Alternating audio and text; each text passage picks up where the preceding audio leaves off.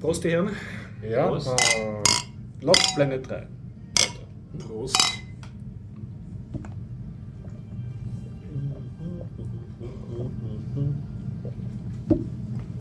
Willkommen beim Biertaucher Podcast Nummer 230. Heute begrüßen Sie Der Gregor.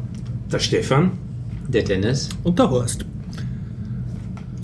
Ja, das Ganze findet statt mit freundlicher Unterstützung von wukonic.com, der Internetagentur aus Österreich, vom Jörg und vielen Dank an dieser Stelle. Außerdem an unsere Flatterer, Ajuvo und, Und Bernd Schlapsee, danke fürs Flattern, Leute. Ja, danke. Und auch alle anderen Flatterer, die uns äh, Ja, monatlich flattert flattern. noch. Irgendwie ist es ein bisschen still geworden um die Flatter. Also ein bisschen zu still, aber na, ist ein anderes Thema. Was für Themen haben wir denn eigentlich? Ja? Ja, äh, dann fange ich gleich an. Äh, Dank euch, weil in der Vorbereitung haben mir die anderen erklärt, was ich erlebt habe. Äh, ich habe einen James Bond-Film im Kino angeschaut. Ich kann berichten, dass die neue Crawl-Version 0.17 draußen ist. Ich habe nach, also nicht lassen können, die Maker Fair Italy zu trollen über Creative Commons lizenzierte Fotos und kann davon Wundersames berichten. Und ähm, vom International Open Magazine kann ich berichten, dass ich dank dem ähm, Christian äh, jetzt weiß, was Vagrant ist. Das ist Okay. ganz was Cooles. Ich erzähl's dann. Ja, ähm, ich habe noch immer im Theater Tolstoi gesehen, nämlich Die Macht der Finsternis. Außerdem habe ich diverse Spiele mir angesehen und zugesehen, wie sie gespielt wurden, nämlich Red Faction Guerilla, Lost Planet 3, ähm, Remember Me und die Geheimakte Tunguska. Außerdem habe ich mal auch ohne Kompus gespielt. Ich habe ähm, Call of Cthulhu gespielt, ähm, Pen and Paper Rollenspiel ähm, basierend auf den Geschichten von H.P. Lovecraft. Und etwas, was wir schon hatten, habe ich diesmal mir nicht nur vorgenommen anzusehen, sondern war auch im Kino, nämlich Der Marsianer. Oh. Oi. Und man muss dazu sagen, du hast diese Themenliste vom Titanpad abgelesen. Ja, ja, Titan ist Rules. Also, ja. das ist, wenn man mal angefangen hat. Der. Ja, wir lachen jetzt alle, weil ich habe mir vorgenommen, mitzustoppen, damit ich endlich mal äh, beim Shownote machen schneller werde, aber das ist prompt vergessen. Das heißt, wir haben jetzt eine Diskrepanz zwischen Stoppuhr und Shownotes von Ach, lass uns einfach neu anfangen. Ab jetzt ist null. Nein, nein, das ist alles viel schwieriger. Alle, jede, jede Klarheit ist beseitigt. Also ich tauche heute kein Bier, ich tauche heute Ayran und das aus aktuellem Anlass. Ich äh, habe ein Tech-Thema. Ich habe in meiner Vergangenheit gekramt und ich habe auch einmal Python programmiert und äh, im Zuge dessen eine Internet-Radio-Appliance programmiert, über die werde ich ein bisschen erzählen. Ich habe ein paar Fahrradtipps, da wird es unter anderem um LKW-Planning gehen. Ich werde erzählen über die oder Ausblick geben auf die Euro, Euroco 2016, die European Ruby Conference. Ich werde reden, wie man am hübschesten Präsentationen ins Web bekommt, ohne PowerPoint, ohne irgendwelche anderen Services zu verwenden. Ähm, und ich empfehle wieder einen Podcast. Podcast, super. Ich fasse zusammen, er spricht zum Schluss über Impress. Nein? Okay, schade. das ist daneben. nämlich tatsächlich auch etwas, äh, ja, okay. Äh, kann ich ein andermal drüber reden. Ich habe genug Themen. Also zum ersten, ähm, wir hatten beim letzten Mal von jemandem Velomobil vorgeschl äh, gesch- vorgeschlagen bekommen als Thema. Ich habe dazu zwar nichts zu sagen, aber Was mich nicht hindert. Was mich nicht daran hindert zu sagen, ähm, komm einfach vorbei und ähm, wir können hier drüber reden, weil äh, das ist, glaube ich, vor Ort viel besser. Angebot, ähm, gut. ich Sehr wüsste gut. nicht, was ich drüber reden soll. Also für mich ist das alles selbstverständlich. Ihr könnt mir Fragen stellen.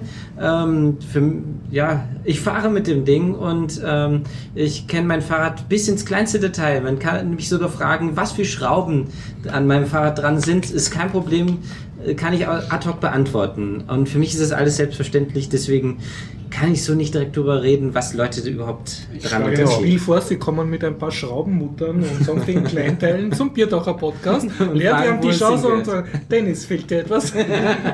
Ja, es ist ja auch möglich, dadurch, dass wir jetzt dieses großartige Titanbett führen für unsere Themensammlung, dass ihr dort die Fragen, falls es geografisch oder zeitlich oder beides nicht ausgeht bei euch, schreibt einfach rein und dann ähm, kann ja, können die Fragen ja dann im Podcast beantwortet werden.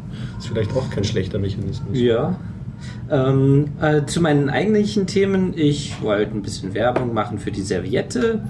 Ähm, wollte etwas, ja, klingt ein bisschen nach Anti-Werbung äh, zum Fairphone, zum al meinem alten Fairphone machen. Äh, wollte extremes Ranten zu MongoDB und im Ausgleich dann die PostgreSQL-Datenbank in den Himmel loben. Und ähm, vielleicht rede ich dann auch über Dungeons und Dragons, aber nur äh, hinzugefügt zu äh, Gregors Thema, weil ich halt auch Dungeons and Dragons letztens gespielt habe. Cool. Ja, was haben wir dann als nerdigstes Thema? Du hast, glaube ich, ein, ein Tech-Thema. Hm, Sonst hm. fange ich an mit Wagrand. Ja, das ist sehr, sehr, Das ist nerdig, sehr, ja. oh ja, Das das ist ist sehr nerdig. So, jetzt muss ich dann noch aufschreiben. 3, Im 350 Ganzen plus ganz neue Delta Podcast. Ja, Wahnsinn, ja, wir sind so kultiviert. Also du ich muss auch betzen, dass der Dennis die absolut lächerlichste Themenliste hat. Das ist wirklich ein, ein besserer Zettel. Ich habe wenigstens einen abgerissenen Block. Ich schaue aufs Titanpad. Mir Wischt wurde, sein Titanpad auf Mhm. seinem Smartphone und der, der Stefan hat überhaupt ein Buch Ja, ist- gebunden. mir wurde dieser Zettel ähm, und äh, mit, äh, wie nennt man das, unter Herausgewiesen. freundlicher Ja, genau, Unterstützung von Stefan gegeben. Meinen Stift habe ich selber mitgebracht. Obwohl ich jetzt auch eine Stiftspende von Stefan bekommen habe. Ich hatte diesmal selber einen mit. Als echter Biertaucher solltest du auf einem Bierdeckel deine Themen sammeln. Oh, okay, ich habe noch ein zweites Thema und zwar Rechnungen in Köln, So, die auch vom Finanzamt akzeptiert werden. Sehr gut. Okay, lasst mich äh, reden über Vagrant. Also es geht um mein, mein äh, Horst und meine große Liebe zu statischen äh, Blogs, die mit äh, Pelican, Pelican Python generiert werden für mein Projekt äh, International Open Magazine derzeit. Und ähm, da hatte ich beim letzten Mal ja schon gesagt, ich habe ein paar Probleme gehabt, dass gewisse Jinja-Sachen nicht funktioniert haben. Also konkret, ich wollte eine if, elif, else Klausel in meiner Webseite drin haben, dass abhängig vom Wert einer Variablen eine Überschrift gezeigt wird oder nicht. Und da, dazu ist dieses Jinja, Jinja gut, das soll das können und das hat aber nicht funktioniert. Und äh, zuerst habe ich eben gedacht, äh, also mir wurde der Tipp gegeben, dass es an meiner Pelikan-Version liegt. Und dann hat mir der Christian Wurzinger eben ein, einen Patch gegeben und der hat so ausgeschaut. äh, Ich habe jetzt eine VM installiert sozusagen in dem Verzeichnis, in dem ich normal meine HTML-Files, also meine Pelikan-Roh-Files bearbeite. Dort hockt eine ausgewachsene virtuelle Maschine. Und diese virtuelle Maschine, die startet in meinem Ubuntu Linux, startet die ein Debian Linux, weil das nicht diesen Fehler produziert. Okay. Ja? Und jetzt kommt, jetzt aber, wird's aber noch besser. Äh, Die virtuelle Maschine und meine echte Maschine teilen sich dasselbe äh, Verzeichnis mit allen Unterverzeichnissen, also denselben Tree. Und das geht über ein System, das heißt Vagrant. Ich habe das nicht gekannt. okay. Das startet man mit Vagrant ab und dann ist es in dem Verzeichnis, wo du arbeitest, hockt jetzt die virtuelle Maschine und arbeitet auch in dem Verzeichnis. Und dann kann man sich mit Vagrant SSH sogar in diese virtuelle Maschine einloggen Mhm. und dann hast du CD slash Vagrant, hast du dann sozusagen ein Verzeichnis in dieser virtuellen Maschine, was dein wirkliches Verzeichnis auf der Festplatte ist. Also als würden zwei Computer auf ein geschertes Laufwerk zugreifen. Und der Gag davon ist eben genau das, was ich gehabt habe. Wenn in deiner eigenen Linux-Konfiguration irgendwas halt nicht geht oder nicht so konfiguriert ist und bei einem anderen, sagen wir Standard Debian oder sonstiger funktioniert das, kannst du sozusagen Das dieses Standard. Debian be benutzen. Klingt nach modernem Computing so. Ja, also es ist ein sehr, sehr aufwendiger Patch, aber es funktioniert und ich bin sehr begeistert. Mhm.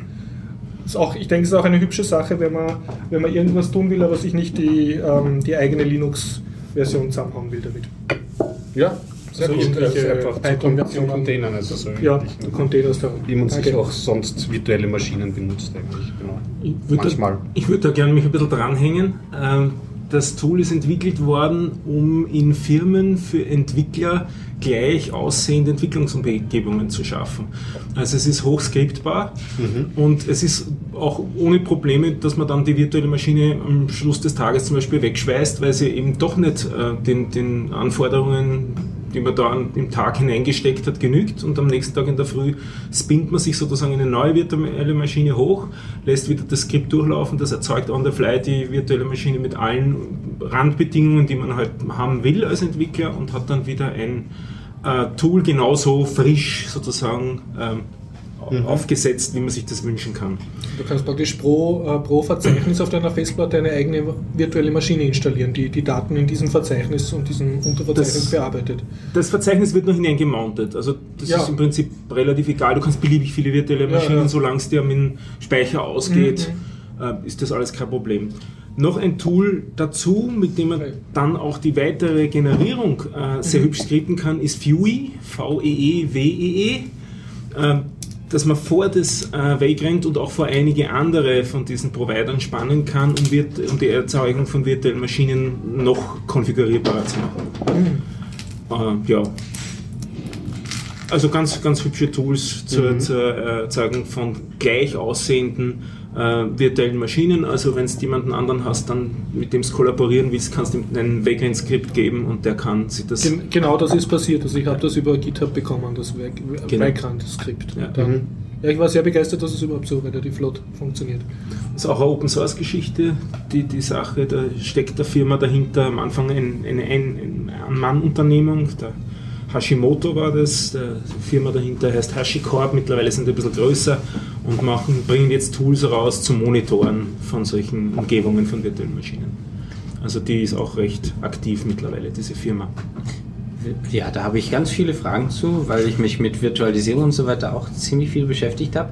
Ist Vagrant dann eher so ähnlich wie UML, wie in einem einfachen Change Root oder da wird sogar der Kernel da extra drin geladen? Ich passe an den Stefan, weil ich es nicht weiß. Es, es ist eine, ich würde eher sagen, es ist ein Provider, es ist eine Scripting-Umgebung, mit der du einen Hypervisor konfigurierst, um in dem dann eine virtuelle Maschine hochzuspinnen. Also kann es jede, jegliche ähm, Hypervisor verwenden? Jegliche nicht, weil ich glaube, es läuft nur unter Mac und Linux, wenn ich mich richtig erinnere, wahrscheinlich BSD auch. Ähm, es funktioniert auf jeden Fall mit KVM, da habe ich es äh, verwendet. Es funktioniert ziemlich sicher auch mit VirtualBox. Ich glaube, VirtualBox ist sogar der Standard-Provider, damit es äh, leichter portierbar ist, aber mittlerweile geht es auch mit KVM. Ähm, müsste ich wieder ein bisschen in die Details mich hineinwühlen davon. Ja, das ist ja schon eigentlich viel Information. Also VirtualBox, also das heißt, das komplette, ähm, der PC wird sozusagen virtualisiert. Also nicht emuliert, sondern virtualisiert. Ja.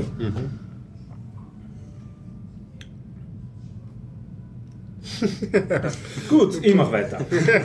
Machen wir Oder Esspause, Machen wir ne? Pause, weil wir werden relativ Ja, laut. 10 Minuten Okay, Pause okay, nach okay. 10 Minuten. Na dann. Gut, wir Den Thema fort. Vagrant haben wir abgehakt. Ja, ich glaube schon. Zumindest für heute einmal. ähm, ich habe äh, in einigen alten Episoden gestöbert und da ist erzählt worden von einem Blinden, der versucht hat, seine Heizungssteuerung über ein Smartphone zu machen. Und diese Folge hat mich deswegen äh, bewegt, weil mein Vater auch blind ist.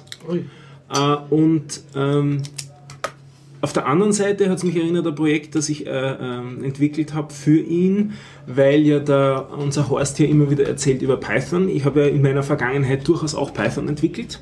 Und, ja, tatsächlich. Und Das Wort Vergangenheit äh, lässt Übles erahnen. Nein, es ist über fünf Jahre her, das ist für mich dann schon Vergangenheit. Und damals äh, war die Geschichte so gerade modern mit den Internetradios. Das ist da ziemlich aufgekommen. Also die hat man sich kaufen können, da hat man zum Mediamarkt gehen können und hat so zwischen, weiß nicht, 100 und 150 Euro hinlegen können. Und dann so eine Appliance zu erstehen, die man per WLAN verbunden hat, nachdem man 70 Mal auf die Rechtstaste und 50 Mal auf die Linkstaste und dann immer kennt ihr diese Das ist eine Krankheit das dieser war, Das war schmerzhaft. Hin und wieder hatten die Dinge auch Webinterfaces, aber auf jeden Fall für einen Blinden null bedienbar. Ich hatte Okay. so ein Ding selber auch zu Hause. weil äh, in einer Wohnung gewohnt habe mit sehr schlechtem Radioempfang. Also ich habe Ö1 über Webstream gehört, über dieses, auf jeden Fall war das alles eine ziemliche Krise. Und haben mir gedacht, wie könnte ich das für meinen Vater zugänglich machen? Und ich habe noch zu Hause herumliegen gehabt, wirklich herumliegen gehabt, einen EPC von der ersten Generation damals. Das war ein Notebook, ähm, 7 Zoll Schirm, ich glaube 640 x 480 oder 800 x 6 und so ein ganz ein kleiner Schirm. 512 MB Ja, RAM. damals die Sensation. Ne? Ja, ja, das war das, war das erste Netbook, das herausgekommen Der Rand war größer als der Bildschirm. ja, das stimmt auch. Das ist übrigens super. Kommt gleich die Erzählung, warum das so super ist, dass der RAN so dick ist, weil da, damit wird stabil das Ding. Also das kannst du runterwerfen und da passiert nicht wirklich viel. Weil es So, ist und dein Vater brauchte eigentlich nicht den Bildschirm, weil der auch kein, kein Touchbildschirm war. überhaupt war kein Touchbildschirm, Ja. Mhm. er sieht ihn sowieso nicht. Und die Zeit, in der er tippen konnte, ist auch über Jahrzehnte vorbei. In der Episode Mhm. ist nämlich auch die Eva Papst vorgekommen, die er aus dem Blindeninstitut kannte. Also die Frau war damals war mal äh, Leiterin auch vom Blindeninstitut und so weiter. Also ich kenne ein bisschen in diese Szene Mhm. hinein. Und ähm, die Geschichte war die, ich wollte das halt zugänglich machen für ihn und bin dann auf die Idee gekommen, auf dem EPC war irgendein dubioses Linux drauf, das aber eh nicht wirklich zu gebrauchen war. das, runtergelöscht. Firmen äh, Linux, ein ganz seltsames. Ja, das runtergelöscht und das, äh, ich glaube, es war, es ist, glaube ich, ein aufgelöteter Speicher oder es ist eine SD-Karte, ich weiß gar nicht mehr. Ich glaube, es ist ein teils, teils oder so. Habe auf jeden Fall auf dem dann Ubuntu drauf installiert und habe ein bisschen mit einem Python-Skript herumgeschrieben und das ist ganz hübsch. Dieses Skript habe ich jetzt wieder auf, ausgegraben, um zu schauen, was ich damit eigentlich gemacht habe. Ähm, das habe ich so gemacht, wenn der Rechner fertig gebootet hat, hat er sich einmal automatisch ins WLAN verbunden und hat sofort dieses Skript als erstes gestartet. Und dieses Skript hat über ein Modul, im, das man in Python laden kann, die Tastatur gehijackt sozusagen. Dass man im Prinzip mit der Tastatur nicht mehr viel machen konnte, weil das von dem Python-Skript alles abgefangen worden ist, jede Tasteneingabe. Und ich habe das dann so eben gemacht, dass jede Taste auf der Tastatur einer Senderstation äh, gemappt war. Ah, das heißt, du hast endlich ein funktionierendes Radio. Ich habe ein funktionierendes WLAN-Radio daraus gebaut und dann war es noch so eben, egal wo er drauf gedrückt hat, dann hat es eine Zeit gebraucht. Nicht? Dann, das ist ja so mit, diesem, mit diesen Streams, da, da muss man eine Zeit lang puffern, weil sonst, das heißt, du drückst auf eine Taste, dann wartest 5, 6 Sekunden und dann fängt der, der Radiostream an zu plappern und eigentlich weißt du nicht mehr wirklich genau, wenn du die Ja. Taste, das Layout nicht perfekt im Kopf hast. Erstens, welche Taste habe ich gerade gedrückt und zweitens, welcher Sender verbindet, verbirgt sich Das eigentlich heißt, du hinter hast der noch Taste. eine Voice-W-File abgespielt, die das sagt? Genau, die sagt, Das ist ein Instant-Feedback. Instant Feedback beim Draufdrücken als erstes hat Das ist Erst, erst mein Smartphone elegant. ist nicht so gut. Ja, ja, genau. ich und muss immer warten und. und, und dieses, dieses WLAN-Radio, dieses, dieser ja. EPC ist noch immer in Betrieb. Immer noch als Radio. Immer noch als Radio, also dieses Ding ist echt gute Hardware gewesen. Mhm. Und jetzt, es muss, es ich mache fünf Jahre jetzt eigentlich nur mehr Ruhe, es muss also mindestens sechs Jahre her sein, dass ich das gemacht habe. Und der ist fast jeden Tag in Betrieb und geht noch immer. Na super. Das Und- ist mehr als viele von diesen Netbooks von sich behaupten Ja. können, glaube ich. Und als, als, was ich damit eigentlich sagen will, ist, dass man aus manchen von diesen Geräten was ganz anderes machen kann, als eigentlich gedacht war. Weil wofür es eigentlich gedacht war, weil, also für mich war es nicht wirklich zu verwenden, dass man da darauf was programmiert oder schreibt oder surft halt, das so. muss man auch dazu sagen, es war das erste Netbook und Ja. hat damals eine ganze neue Geräteklasse Ja. ins Leben gestoßen. Ja. Und dafür war halt, ist es jetzt im Rückblick eine Totgeburt, aber Ich kann Das mich auch war erinnern. Also ich ich glaube, der OLPC war davor schon draußen. Ich glaube, der OLPC war maßgeblich dafür ähm, ähm, zuständig, dass das auch ähm, für, den, für den restlichen Konsumermarkt so angestoßen wurde, so rein als Idee. Ein Laptop muss jetzt nicht den und den Preis Ja. kos kosten und nicht die Größe haben, sondern kann eben auch so klein sein. Außerdem, glaube ich, war es ein bisschen ein Abfallprodukt von den DVD-Playern damals, diesen kleinen mit dem Bildschirm integrierten. Ich glaube, da haben sie dann einfach andere Hardware reingeschoben. nein, nein, das glaube ich nicht. Ja, das war auch noch Das- mehr, mehr, ähm, ja, nicht ganz so ernsthaft gemeint, dieser zweite Einwurf. Und den OLPC äh, hast du bei uns nicht in den Geschäften einfach gekriegt, während genau. der EPC, der war richtig Consumer-Elektronik, den Genau. hast du richtig einfach Weil beim. OLPC hat zum Ja, Beispiel der- Programme gegeben, dass du kaufst dir zwei OLPCs, Ja, das einer ja, wird benutzt Ding, aber er war nie so für den breiten Consumer-Marketing und dann Ja. waren das einfach, ist das losgetreten worden. Ich hatte einen Aspire One, kann ich mich erinnern, das war der von ESA, mit einem furchtbaren Linux drauf namens Limpus. Ja, Wer das genau, gesehen genau. hat, hat das verflucht. Ja, er hat gesagt, wow, Linux schaut so aus, das ist ja schrecklich. Da installiere ich mir gleich ein Windows XP drauf und damit waren sie dann noch unglücklicher meistens. Und ja, also wirklich, also diese Dinger hatten mh, entgegen den anfänglichen Erwartungen wirklich einen sehr begrenzten Eins Ein Einsatz be- äh, gedient. Ja. Aber ich habe auch, ich habe auch noch einen zu Hause, zumindest so als lapidare Surfstation, an einen Monitor Dauer angeschlossen laufen. Es geht. Hm. Mein UL-PC, den ich zu Hause habe, funktioniert auch noch. Du hast einen UL-PC? Ja, ja, ich habe einen. Ich habe auch einen, äh, äh, wie heißt das nochmal, ein Neo ähm, Freerunner. Also das Telefon. Ja, das ist so eine. Ich habe da ein paar Geräte, die sind ein bisschen ausgefallen. War das aus der Open Moco Ecke? Nein. Ja, genau. Ja, doch. Ja, ja. Open Moco war ja, ach, das waren ja noch Lichtblicke. Die waren ja, Ja. eigentlich nur zu früh dran, sag ich. Aber Ja, genau, richtig. Und ein paar Fehler haben sie gemacht. Aber Fokus, okay, meine Herren. Alles, kann ich das nächste Mal. ver, Äh, ab sofort. Okay, und noch- jetzt kommen noch ein paar Themen. Äh, Teppiche, ähm, Tapeten. Ach du, so schnell kannst du nicht mitschreiben. Ja, es ist wirklich so, ich schreibe ja jede Woche die Stunde, also manchmal denke ich mir, worüber reden die Deppen jetzt eigentlich? Es kommt nur ein Keyword nach dem anderen, was nichts miteinander zu tun hat. Die Betonung liegt auf Deppen. Wir bemühen uns. Nein, nein, tut's nicht. Okay. Wir hatten noch ein paar Tech-Themen, Ich, ich. ich fädel es noch kurz Ja. zusammen. Ja. Äh, wer sich für das interessiert, ist ein ganz einfaches Skript, liegt unter meinem GitHub-Account unter github.com-haslinger, Internetradio. Das ist wirklich ein, ein Und Skript auch für Nicht-Blinde verwendbar. für Nicht-Blinde verwendbar und ich glaube auch für Nicht-Programmierer verstehbar, weil es wirklich Und vor allem ganz ein, ein, ein super Skript ist. Recycling für alte II-PCs. Bis- Ne? ja, ja. Weil da habe ich auch zwei zu Hause. Ja, So, Tada. Okay. Entschuldigung, ich muss mir die Themen für nächste Woche schon aufschreiben. Ich kann, äh, habt ihr Nerdiges? ja. Ja? Okay, bitte. Ähm, ja, einmal mein Fairphone. Es funktioniert nicht mehr. Die Batterie ist aufgegangen. Also aufgegangen ist aufgebläht. Dieses bekannte Bloated Battery Problem, das gibt es bei sehr vielen Herstellern. Und ja, mein Fairphone ist jetzt leider ähm, an dieser Batterie. Aber kann man beim Fairphone nicht den Akku tauschen? das eines wollte ich jetzt sagen. Jetzt, ach, jetzt nimmst du wirklich die Pointe. Ja. Aber sehr gut, ja. Im Prinzip, ja, das Hörspiel hat jetzt nicht ganz funktioniert. Ja, also ich habe tatsächlich dann mir gedacht, hm, der Akku lässt sich ja wechseln. Ich habe ja ein. Fairphone. Ich bin ja kein Richtig, verschweißter genau. Akku-Konsumtrottelkäufer. Ja, und gehe auf die Homepage, out of stock. Nein, was? Also es kein- gibt keine Du kannst ihn Akkus. tauschen, aber du kriegst keinen Reserve-Akku. So sieht's aus. Ich habe dann Ja. als erstes wegen Bloated Battery den eine E-Mail geschrieben, weil das ist ein bekanntes Problem. Und sie haben es auch ähm, geschrieben, dass ähm, man sich beim Service melden soll. Hab eine E-Mail hingeschrieben und eine Woche später ungefähr, also nicht eine Woche später, Quatsch, ein paar Tage später, eine halbe Woche ungefähr später habe ich dann eine Antwort bekommen, dass sie derzeit den Hersteller der Batterien wechseln. Wegen dem Fairphone 2 ist auch das Fairphone 1 eben davon betroffen. Und deswegen wird es jetzt ein paar Wochen dauern, bis die die ersten Batterien geliefert bekommen. Also sie stellen sie wieder her demnächst. Sie sind nur dabei, das Ganze zu initialisieren. Na gut, das geht Und da aber bin mit ich so einer Ja, und am, Ja. am Schwarzmarkt und Ebay und so hast du nicht geschaut? Ähm, ja, eBay mag ich nicht so gern. Will haben habe ich jetzt schon geschaut. Da gibt es nur einen, der versucht, ein Fairphone für 350 Ocken zu verkaufen. Da habe ich mir gedacht, was? 350 Ocken? Und dann steht da auch noch dabei First Edition und äh, hat ein Bild darauf, äh, da dran ähm, abgebildet. Und da ist das Fairphone zu sehen von der Rückseite und es ist überhaupt keine First Edition. First Edition lässt sie nämlich daran erkennen, dass da First Edition auch draufsteht auf diesem Metalldeckel. Ähm, bei dem stand es überhaupt nicht drauf. Ja, ich habe aber eine First Edition. Und ähm, ja, äh, die Achtung, bei Fairphones muss man darauf achten, wenn man die First Edition hat, die Akkus passen nicht in das andere rein und umgekehrt. Wurde mir jedenfalls ähm, Okay. gesagt. Ähm, Ob es stimmt, weiß ich nicht. Aber auf jeden Fall soll man da angeblich drauf achten.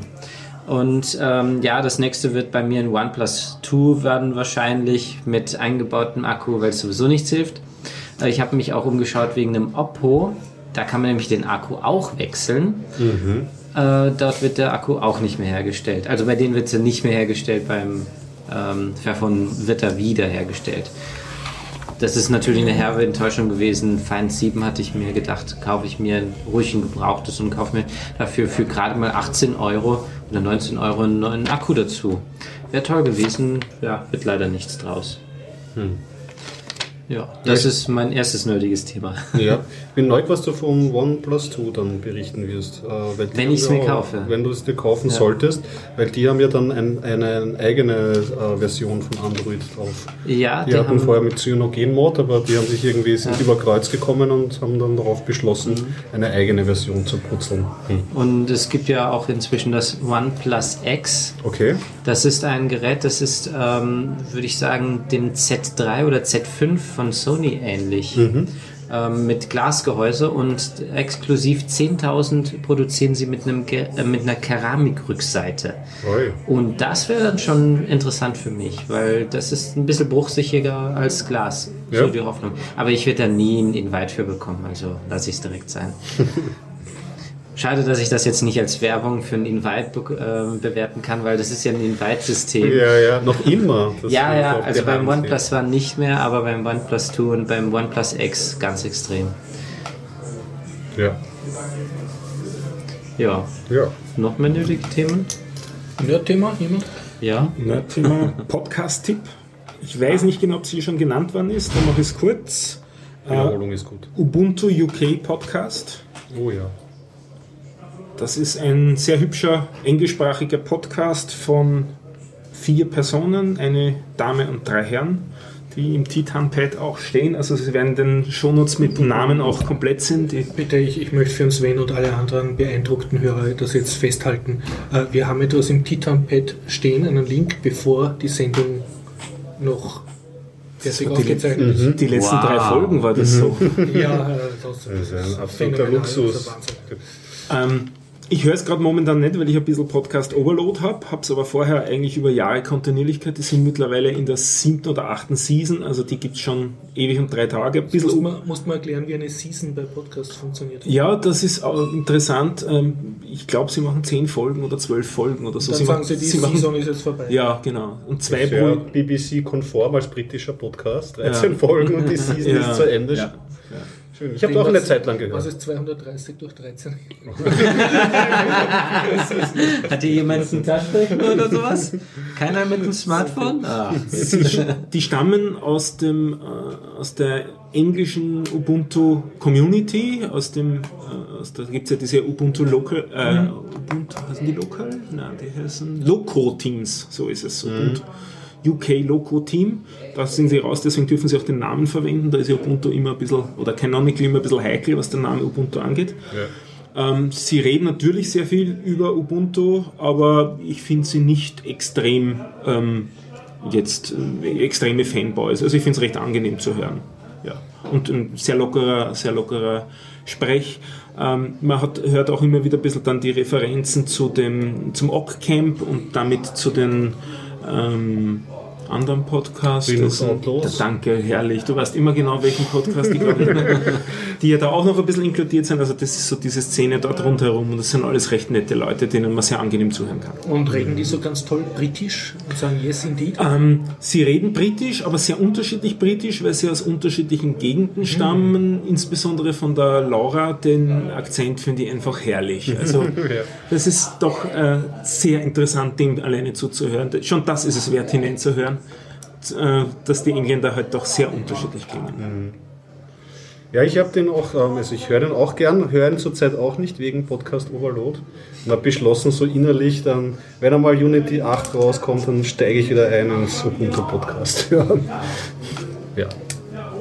Jetzt musst du noch erklären, was Unity 8 ist. Also grafische Oberfläche. Es ist ein bisschen, also nur in zwei Sätzen, die Krux am Ubuntu zurzeit ist, dass unter dem Desktop ähm, irgendwie nur noch Bugfix-Releases rausgegeben werden. Das ist Unity 7, das jetzige irgendwie, das verwendet wird. Das ist so im Dauertiefschlaf, weil sie bauen an ihrem tollen ähm, Alles können. Unity 8, Unity Next, Ubuntu Touch, wie man es auch wirklich nennen wird, eine, eine Benutzeroberfläche, um sie alle zu einen und sie ist auch sicherlich nicht schlecht, nur sie hat ein Problem, sie kommt nie raus.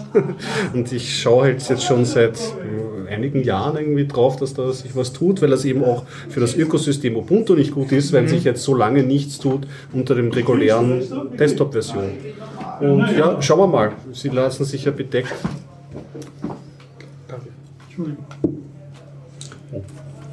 Und einen Radl bitte noch. Und für mich bitte ein Eiran. so viel. Ähm, aufs Ubuntu hänge ich mich kurz, Ubuntu, aufs Unity hänge ich mich noch kurz drauf. Dann verwend doch nicht Unity, verwend doch den Mate Desktop. Ah ja, Auch natürlich. GNOME, äh, Ubuntu-Mate. Ja, ja, es gibt eigene Deverate. Genau. Und um wieder die Also, Schleife zu Oder Deverate kann man gar nicht sagen, andere eine Oberflächen. die, die Überleitung wieder zu kriegen zu meinem Ja. Podcast, weil der soll ja gehört werden. äh, äh, es gibt ja mittlerweile auch einen offiziellen Ubuntu Spin mit Ubuntu Mate. Okay. Und die beiden Core-Entwickler davon sind der Martin Wimpress und der Tim Pope. Und die sind beim Ubuntu UK Podcast. Ah, das heißt, ich als Mate-User kann da direkt sozusagen den Core-Entwicklern zuhören. Habe ich das Er, kapiert? erstens mit den Core und, und auch mit denen kann man auch wirklich reden. Also die sind sehr äh, approachable, wie die Sehr Engländer cool. vielleicht sagen. Feature Sehr nette. Request. Ja, Mate wollte ich mir auch mal anschauen eigentlich. Ist das nicht doch äh, bei Linux Mint die Default der Benutzeroberfläche der Mate? Eine der beiden. Ja. Einer der da war beiden. Cinnamon, Cinnamon. und Mint. Genau. Und das Mint ist dann zu einem wirklichen eigenen Projekt geworden und ähm, das ist da der, das Mint, sage ich, das, Ma das Mate, Mate, genau. wurde dann zum Mate Desktop richtig, also, also volles Projekt und aus dem wieder dann heraus ist die, der Ubuntu Mate Spin entstanden. Und mittlerweile haben sie das auch wieder portiert für diverse krude Ha- Hardware-Architekturen wie Raspberry Pi und Co. Also, weil es ja doch eine relativ ressourcensparende ist. Und ich finde sie auch echt sehr angenehm zu verwenden. Verwendest du auch Mate gerade? Ich verwende seit, ich glaube, eineinhalb Jahren eigentlich mittlerweile überall nur mehr Mate drauf. Ähm, und zwar in der Variante, ähm, die, die, die am ehesten die alte GNOME 2 Variante ist. Das heißt also oben ein Panel und unten ein Panel.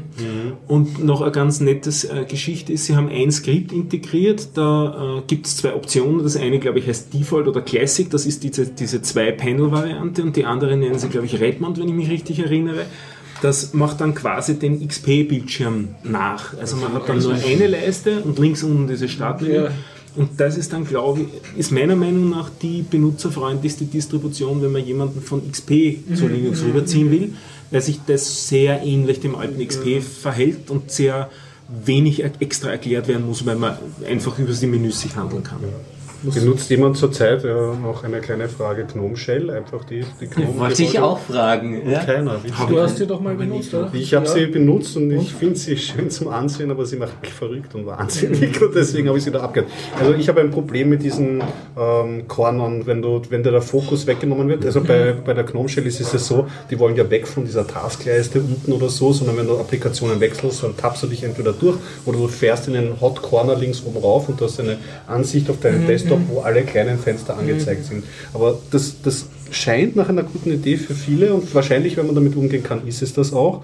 Für mich ist, und das hat mich auch schon beim Windows 8 war das, glaube ich, so fertig gemacht, wenn ich irgendwo hinfahre mit dem Mauszeiger und ich bin auf einmal nicht auf dem Desktop, sondern irgendwo anders. Ja, ja. Und das reißt mich irgendwie so aus meiner Struktur und meinem Prozessor raus, dass ich mich, fühle, okay, jetzt habe ich keinen direkten Einfluss mehr, ich bin eine Ebene weiter und keine Ahnung. wollen den Start stoppt. Ja, ja Start, ja, na. auch nicht, aber hm, ja, mal schauen. Es war es ist trotzdem gut, dass da Ansätze entwickelt werden, die jetzt vom klassischen Konzept ähm, stärker abweichen.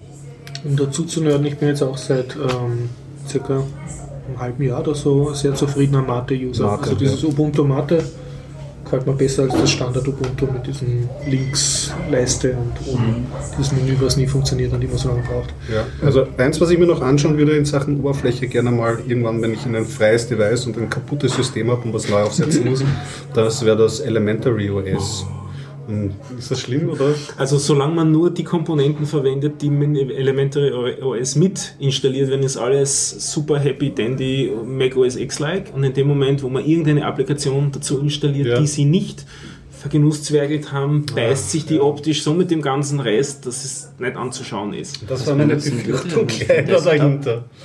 Es ist äh, Ubuntu basierend Ja. und es ist eben ein Projekt, das einen hübschen Desktop für Ubuntu machen will. Auch einige Applikationen haben sie selber entweder umgeschrieben oder wirklich Mhm. neu geschrieben. Also einen neuen File Manager, wenn ich mich richtig erinnere. Also einen, basiert auf GTK. Ja. basiert auf Okay. GTK und haben auch Developer Guidelines, was, Mhm. was grafische Geschichten angeht, dass es konsistent wird. Nur halt relativ wenige Applikationen, die wirklich äh, umgesetzt worden sind. Relativ kleine Community. Installation ist gar kein Problem, funktioniert einwandfrei, ist auch sozusagen alles Standard Ubuntu und funktioniert in sich konsistent. Aber in dem Moment, wo ich eine zusätzliche Applikation installiert habe, hat das einfach nicht mehr konsistent ausgeschaut und dann gedacht, na, dann ist es eigentlich, dann ist der Gag weg. Ja, das ist, das ist ja. Hm. Da ist, bin ich auch ein gebranntes Kind von früher, wie ich mit Linux angefangen habe, habe hab ich so geliebt, große äh, Icon-Themes und endlich kann ich mir das herrichten, wie es ist. Aber es war dann auch immer zu Inkonsistenzen geführt, weil du, wenn du irgendein Programm hast, das dieses Icon-Team nicht unterstützt, und dann schaut man nur noch auf dieses eine Icon. Aber ja, so ungefähr ist es ja auch eine Problematik bei solchen Geschichten. Wirklich. Also ich benutze seit äh, 1980, na, seit 1997 eigentlich durchgehend den KDE und ähm, bin immer noch Der zufrieden. Cool-Desktop. Ja. Oh ja, war doch, oder? Darf ich mal über GNOME ranten? Nein, nein, das war doch, das war doch die offizielle Abkürzung, war das nicht cool? Äh, Desktop? kann sein, ja, Ja, stimmt. ja, ja, das Richtig, ist Projekt ja. Ja, ähm, weil ich den schön konsistent fand gar kein- und ähm, äh, von den Funktionalitäten her immer toll fand und eigentlich Mhm. immer passte. Es war immer, sie waren immer so schöne Schritte, ähm, Mhm. in die ich selber gehen wollte. Und das war GNOME nie. Mhm. Und bestes Beispiel, ähm, jetzt, oh, ein Eirad kommt. Dankeschön. Jetzt muss ich mal ähm, erstmal einen Schluck nehmen. So. Ähm, Gnome fand ich nie gut. Also Gnome wollte ich nie benutzen. Ähm, ja, Okay, da geben sich auch so viel Mühe mit Human Interface Guidelines. ja, genau. Aber genau das ist es gerade, was sie falsch machen. Sie gehen zum Teil, User, äh, die schreiben Guidelines, die toll und schön sind, aber sie ähm, entfernen sich eigentlich dann doch wieder von den Benutzern. Bestes Beispiel ist, was würde man erwarten, wenn man ein Icon äh, eines Laufwerks auf dem Desktop sieht und dieses auf den Papierkorb zieht? Es gibt jetzt ein paar Möglichkeiten. Die Festplatte wird geschreddert. Ja, das würde ich auch noch erwarten. Ja, das wäre auch noch diese. CD-Klappe auf und die Festplatte fliegt hinaus. Ja, würde, wäre ich auch noch mit so Für CD-Laufwerk ist das eine Option. Ja, bei der CD wird es auch noch funktionieren. Ja, Mac OS X, äh, Mac OS und Mac OS X haben das ja so. Du ziehst es drauf und das Laufwerk wird ermounted. Ähm, beim KDE würde, ist, glaube ich, dann einfach das Icon weg. Das war's. Oder wenn die Festplatte geschreddert wird, kann ich auch noch irgendwie verstehen. Lass mich raten, Gnome macht RMR oder Nein, GNOME macht folgendes. Es poppt ein Fenster auf, in dem steht, wenn Sie dieses Laufwerk entfernen wollen, drücken Sie äh, das Kontextmenü und geben dann ähm, Laufwerk aushängen an. Ah, okay, sie Also, weisen Das dich auf die richtige Benutzung. benutzen hast. Ja, und das ist so eine Bevormundung und es ist so unintuitiv. Es ist schrecklich. Ja, du reißt dich ja mit keinem Unbekannten ein bei der Kritik, oder? Der Linus Torvalds hat auch mal so einen, einen berühmt, oder keinen berühmteren, aber einen Rant abgegeben über die Thematik. Hat sie, glaube ich, eine Horde masturbierender Affen genannt.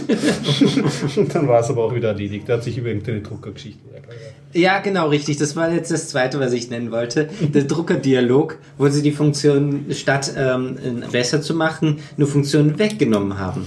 Also äh, Minimalismus ist eine tolle Sache. Ich, äh, meine Software basiert auch meistens darauf, dass ich alles hinterfrage, brauchen wir das wirklich? Weglassen. Aber beim Druckerdialog bestimmte Optionen zu sparen, ist wirklich die ganz falsche Angelegenheit, weil da möchte ich eigentlich mehr Optionen haben. Ich möchte natürlich einen einfachen Dialog und dann erweitert haben. Das ist in Ordnung. Aber sie haben wirklich die Funktionen nur weggenommen. Und ja, das ist, es geht gar nicht. Ja. Ja, deswegen mag ich GNOME nicht und es hat sich nicht gebessert irgendwie, sondern es hat sich nur noch verschlimmbessert. Sie sind dann den Microsoft-Weg gegangen, indem sie gesagt haben, ja, es muss alles auch für Touch geeignet sein, so dass es für Mausbenutzer eigentlich nicht mehr wirklich angenehm war. Und das bestätigt mich irgendwie darin, GNOME nicht benutzen zu wollen. Nimm Mate. Aber mit KDE, was hast du für eine Distro mit KDE derzeit? Kubuntu? oder? Sehr unterschiedlich. Kubuntu habe ich auf einigen Systemen. Xherbo. Das ist so eine ganz geekige, das ist eine Abspaltung von Gentoo mit ähm, ähnlichem Packet Manager, aber viel, viel schneller als Aber Gentoo. alle mit KDE. Ja, alle mit KDE. Du bist zufrieden mit dem KDE. Ja, also ähm, außer mit denen, wo gar kein Bildschirm dran angeschlossen ist. Äh, das ist bei mir nämlich die Mehrheit. Ich habe zehn Rechner, wo gar kein Bildschirm dran ist, aber nur drei mit Bildschirmen. Und ja, überall KDE. Noch ein Nerd-Thema, sonst habe ich so Ja. Nerd, Nerd, Polit-Themen. Ein, noch? ja, ja. Ah, okay. Ein Nerd-Thema, ich habe Ja, jetzt angekündigt, Präsentationen ins Web kriegen. Ah, ja. Ich finde ja diese ganzen Applikationen, mit denen man Dokumente erstellt, sind keine gute Idee. Also so LibreOffice. LibreOffice oder sonst irgendwas. Also ich, ich, das ist meistens riesige Binary Blobs oder so eine Mischung aus Textdateien, die dann gezippt werden, vielleicht noch in irgendwelche XML-Dialekte eingepackt und so weiter. Das ist sehr schön umschrieben. Ja. Was willst du eigentlich? Du willst dein Publikum beeindrucken mit tollen äh, Vortrags-Hintergrundfolien? oder? Ich möchte mit möglichst wenig Aufwand einfache Präsentationen dem Ku- Publikum geben können. Einerseits live, während sie bei meiner Präsentation zuhören, aber auch nachher, wenn sie die äh, Slides nachher haben wollen, sollen sie die sich einfach nehmen können und möglichst auch einfach weiterverarbeiten können, ohne dass ich ihnen noch irgendwelche anderen zusätzlichen Tools reindrücke. Ja, JPEG oder Vektorgrafiken. Es ist super zu bearbeiten, dann Ja, ja, Bilder im Nachhinein nachzubearbeiten. Das ist so Ich will wirklich den Text austauschen. mit, mit kleiner. HTML-Seiten. Oder aber mit, mit, ah, aber mit, du hast schon recht, mit Vektorgrafiken wäre es fast pädagogisch. Ja, Postscript am besten, dass die Leute auch gleich Postscript lernen. Also wir haben so im La äh, der Podcast, glaube ich, Typen gehabt, die machen alles mit LaTeX, auch ihre Folien. Ah, ja, ja, genau. das ist üblich. Ja. Meine So? Hardcore bin ich, was das angeht, nicht, weil die meisten Leute, die ich kenne, würden nichts damit anfangen können dann mit den Files und außerdem das Publizieren im Web ist auch nicht so einfach. Aber was du vorher schon gesagt hast, HTML ist schon der richtige Weg. Nur HTML ist an und für sich einmal nicht unmittelbar dafür gedacht, dass man Präsentationen macht, also so einfach weiterschalten. Markdown. Genau. S5. S5, genau, wollte ich auch gerade sagen. Eine Weiterentwicklung dessen. Also S5 geht auch in die Richtung. Es gibt einige so Tools. Äh, Zusammengefasst sind das eigentlich immer JavaScript-Bibliotheken. Man schreibt eine HTML-Seite, bettet die, eine JavaScript-Bibliothek ein und hat dann die Möglichkeit, in einem Markup-Format, das kann entweder HTML sein oder Markdown oder was ähnliches, seine Präsentationen zu beschreiben. Und äh, wenn man sich dann diese Webseite ansieht, dann hat man einfach Slides vor sich, die man mit Cursor rechts, Cursor links oder Das macht dann das JavaScript. das macht dann das, sozusagen. das JavaScript macht das du musst nicht Darstellen. Microsoft Office kaufen. dafür. Ganz genau. Das ist alles. Das sind auch die zwei, die ich jetzt nenne, sind freie Bibliotheken, die man sich einfach runterladen kann von GitHub oder von den Webseiten von, der, von den Projekten und auch einfach lokal dann ausprobieren kann. Die erste, mit der ich relativ lang gearbeitet habe, heißt Reveal.js. Das ist ähm, ebenso eine JavaScript-Bibliothek. Allerdings, was mir nicht so ganz gefallen hat, wenn man den Markdown schreiben will, dann muss das in einer extra Datei sein und das funktioniert auch nur dann gut, wenn das auf einem Server liegt und nicht im lokalen Dateisystem. Das waren lauter so etwas merkwürdige Einschränkungen.